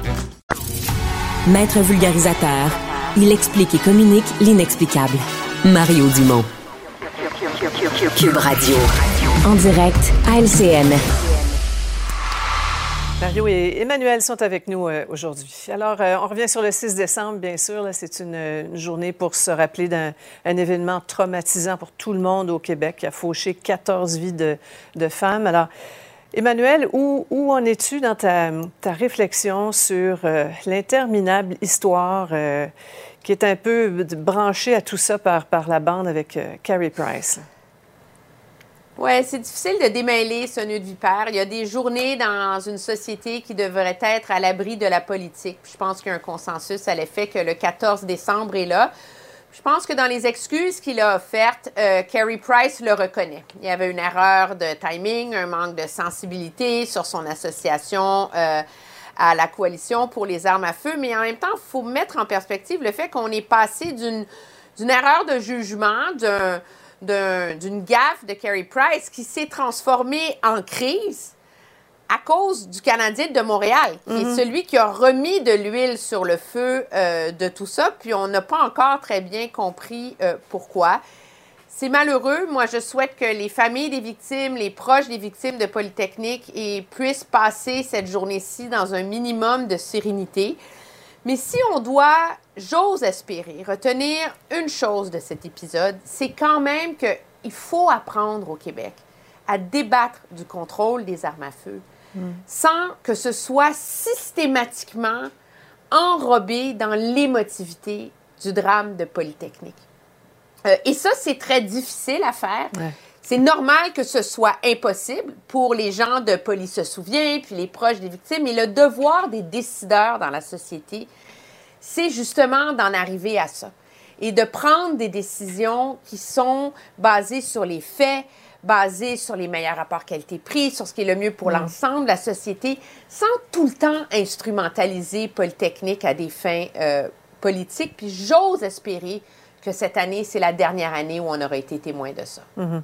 Mario, beaucoup de, il y a beaucoup de, de- de confusion. De, bon, de, Emmanuel parlait de la, de la gaffe. Bien des mystères aussi là, dans dans comment ça a été géré par le Canadien. Qui s'est parlé, qui s'est pas parlé? Euh, on va en parler plus tard avec Félix Séguin d'ailleurs, mais on se demande si effectivement Price n'a pas été un peu manipulé par euh, le lobby euh, pro-armes à travers tout ça. Mais en tout cas, chose certaine, le, monde politique a été interpellé Hmm. et a réagi. Ouais. Pas manipulé, je dirais pas, mais ça se peut qu'ils l'ont poussé à agir. Euh, Il y a certainement. euh, Peut-être que Carey Price devrait prendre conscience. Moi, je respecte, là, surtout qu'il est un vrai chasseur. C'est pas un rôle qu'il se donne dans la Mhm. vie. C'est un chasseur, un pêcheur. C'est un vrai Ouais. homme de nature, comme des milliers d'autres au Québec, euh, surtout en région. Donc, de ce point de vue-là, euh, qu'il prenne position, qu'il exprime des inquiétudes, c'est très légitime. Par contre, il devrait peut-être. Son porte-voix est tellement gros quand il parle, consulter des experts, des gens. Je suis convaincu, les consultait n'importe qui qui connaît un petit peu la politique, les communications, les relations publiques. On lui aurait dit Hey, hey, hey, parle en ton nom, Kerry. Là. Mais associe-toi pas avec le lobby, là, le CCFR. Touche pas à ça qu'une perche de 100 pieds. Ils viennent de faire de la merde avec les, les gens de Polytechnique, une affaire odieuse. Touche pas à ça. Parle pour toi, associe-toi avec les êtres humains, là, les chasseurs, les chasseuses, les hommes. On le voit à l'écran, leur connerie avec Polly. Ouais. Tu veux pas t'associer avec un groupe qui a fait ça. Donc, ça, c'est là, mon avis, qu'est l'erreur. Parce que que Carey Ouais, Price, l'individu, prenne position, il faut, faut aussi blâmer le gouvernement Trudeau. Aujourd'hui, les gens du Bloc québécois ont montré le, le- le cartable, l'épaisseur. Quelques jours avant le 6 décembre, le gouvernement envoie dans la 309 face pages. des chasseurs là, un amendement ça d'épais avec des listes d'armes à feu. Plein de gens se rendent compte que leurs armes, tout à coup, deviendraient illégales. C'est le gouvernement Trudeau là, qui a semé la panique parmi les chasseurs. Et c'est dans ça que Carey Price, c'est peut-être malhabilement, mais c'est dans Ouais. ça qu'il s'est exprimé. Oui, c'est toute la méthode, la, façon de faire, effectivement. Puisqu'on parle de, cahier de, de charge de 309 pages, parlons du mammouth de la santé, euh, qui est aussi une sorte de, hydre à mille têtes, hein, après le Toastgate, là, une autre affaire qui a fait bondir le ministre euh, Dubé. Ces infirmières refusées au 811 parce que leur, anglais n'est pas optimal. Emmanuel, qu'est-ce que les technocrates du système ne comprennent pas? J'aimerais ça. Je pense que la personne qui va avoir la réponse à cette question-là, Sophie, va régler d'une un coup de baguette magique bien des réponses dans le système de santé. La toast, le beigne, le 8 à 1, c'est comme Le si bacon. on était face à une bureaucratie qui interprète des règlements noir sur blanc sans utiliser son cerveau. Je pense que c'est ça. C'est comme si on avait perdu l'ordre du sens Mhm. commun, des priorités. Mais c'est facile à dénoncer, mais c'est pas simple à régler. Je veux dire, imagine là, ce soir, là, M. Dubé est mécontent, il écrit à sa sous-ministre, il dit Hey, peux-tu me régler ça, ces folies-là? Là? Et là, il y a une sous-ministre qui est assise derrière son bureau, puis elle écrit quoi aux gens en dessous d'elle? S'il vous plaît, euh, pouvez-vous faire preuve de jugement dans l'exercice de vos fonctions? Je veux dire, je pense que c'est anecdotique, mais ça illustre toute la complexité Ouais. des changements qu'il faut faire dans le système de santé. C'est anecdotique, mais pour une histoire de toast ou de bacon ou de beigne qui arrive à nos oreilles, les médias, il y en a combien d'autres dont on ne parle pas? Ouais, donc on ne saura Euh, jamais. Je, je note quand même, je répéterai pas tout ce que tout ce que Emmanuel vient de dire et que je partage là, sur le, le- le bon Mm. sens requis des gestionnaires. Je vais quand même noter au passage, je vais me permettre une réflexion euh, sur l'anglicisation de Laval, parce qu'on en parle souvent, on dit ouais, l'anglicisation, c'est pas juste à Montréal, ça s'étend à Laval. Et je fais juste noter au passage que quand des gestionnaires à Laval pensent ça nous prend des gens pour répondre au 8 en 1, c'est bien important qu'ils parlent anglais. Probablement qu'ils reçoivent beaucoup d'appels en anglais. Probablement que c'est le reflet de quelque chose. là. Mais euh, bon, euh, si t'as, si t'as à l'entrée, à l'entrée de l'appel, si Ouais. t'as faites le 1 pour le français, faites le 2 pour l'anglais. Si t'as des gens qui parlent pas assez anglais, là, mais là, dans le canal, faites le 1. là. C'est, quand tu regardes ça, c'est vraiment simple. là. Et pendant ce temps-là, il y a combien d'unilingues anglophones qui font de très belles carrières à Montréal en ne parlant pas Ah. un mot de français? Mais ça, c'est un- c'est un- une autre histoire. COP 15, Emmanuel. euh, Québec qui se réveille après des années de, laisser aller pour euh, faire de très belles annonces devant le monde. Est-ce qu'on exagère ou ça ressemble un petit peu à, la réalité de la COP 15? Moi, je suis pas prête à dire ça. Le gouvernement Legault met quand même énormément d'argent, là, 345 millions sur 4 ans, 600 quelques millions sur 7 ans. Il y a cet engagement ferme de protéger 30% du territoire euh, d'ici 2030. Le problème dans ces débats-là, c'est le détail. Euh, tous les 1000 km carrés à protéger n'ont pas la même valeur. Protéger 1000 km carrés au milieu de nulle part où il n'y a pas de biodiversité fragile, ça coûte pas cher puis ça vaut pas grand-chose. Euh, L'enjeu puis le défi, je pense, pour les gouvernements, comme le gouvernement Legault et tous les autres, c'est de protéger les, les, 1000 kil- tu sais, les kilomètres carrés à protéger qui ont le plus de valeur en termes de biodiversité. C'est aussi ceux qui ont le plus de valeur économique. Regardez Mhm. tout le débat déchirant autour de la protection du caribou. Le premier test du gouvernement Legault dans sa bonne foi, là, moi, je pense qu'il va venir au printemps, qu'on Ouais. va voir qu'est-ce que finalement on va faire pour le protéger, déposé, ce bon effet. vieux caribou Euh, effectivement, on va y revenir, c'est sûr, sur sûr. Il nous reste 20 secondes. On veut voir l'émotion sur, euh, sur vos visages. On présente une, une belle, une belle, belle photo. Il y a eu un papa aujourd'hui hein, à Québec, sur la colline, qui avait son bébé avec lui à la période de questions. Le joli poupon de Gregory Kelly Marois-Risky. C'est une première, ça, non?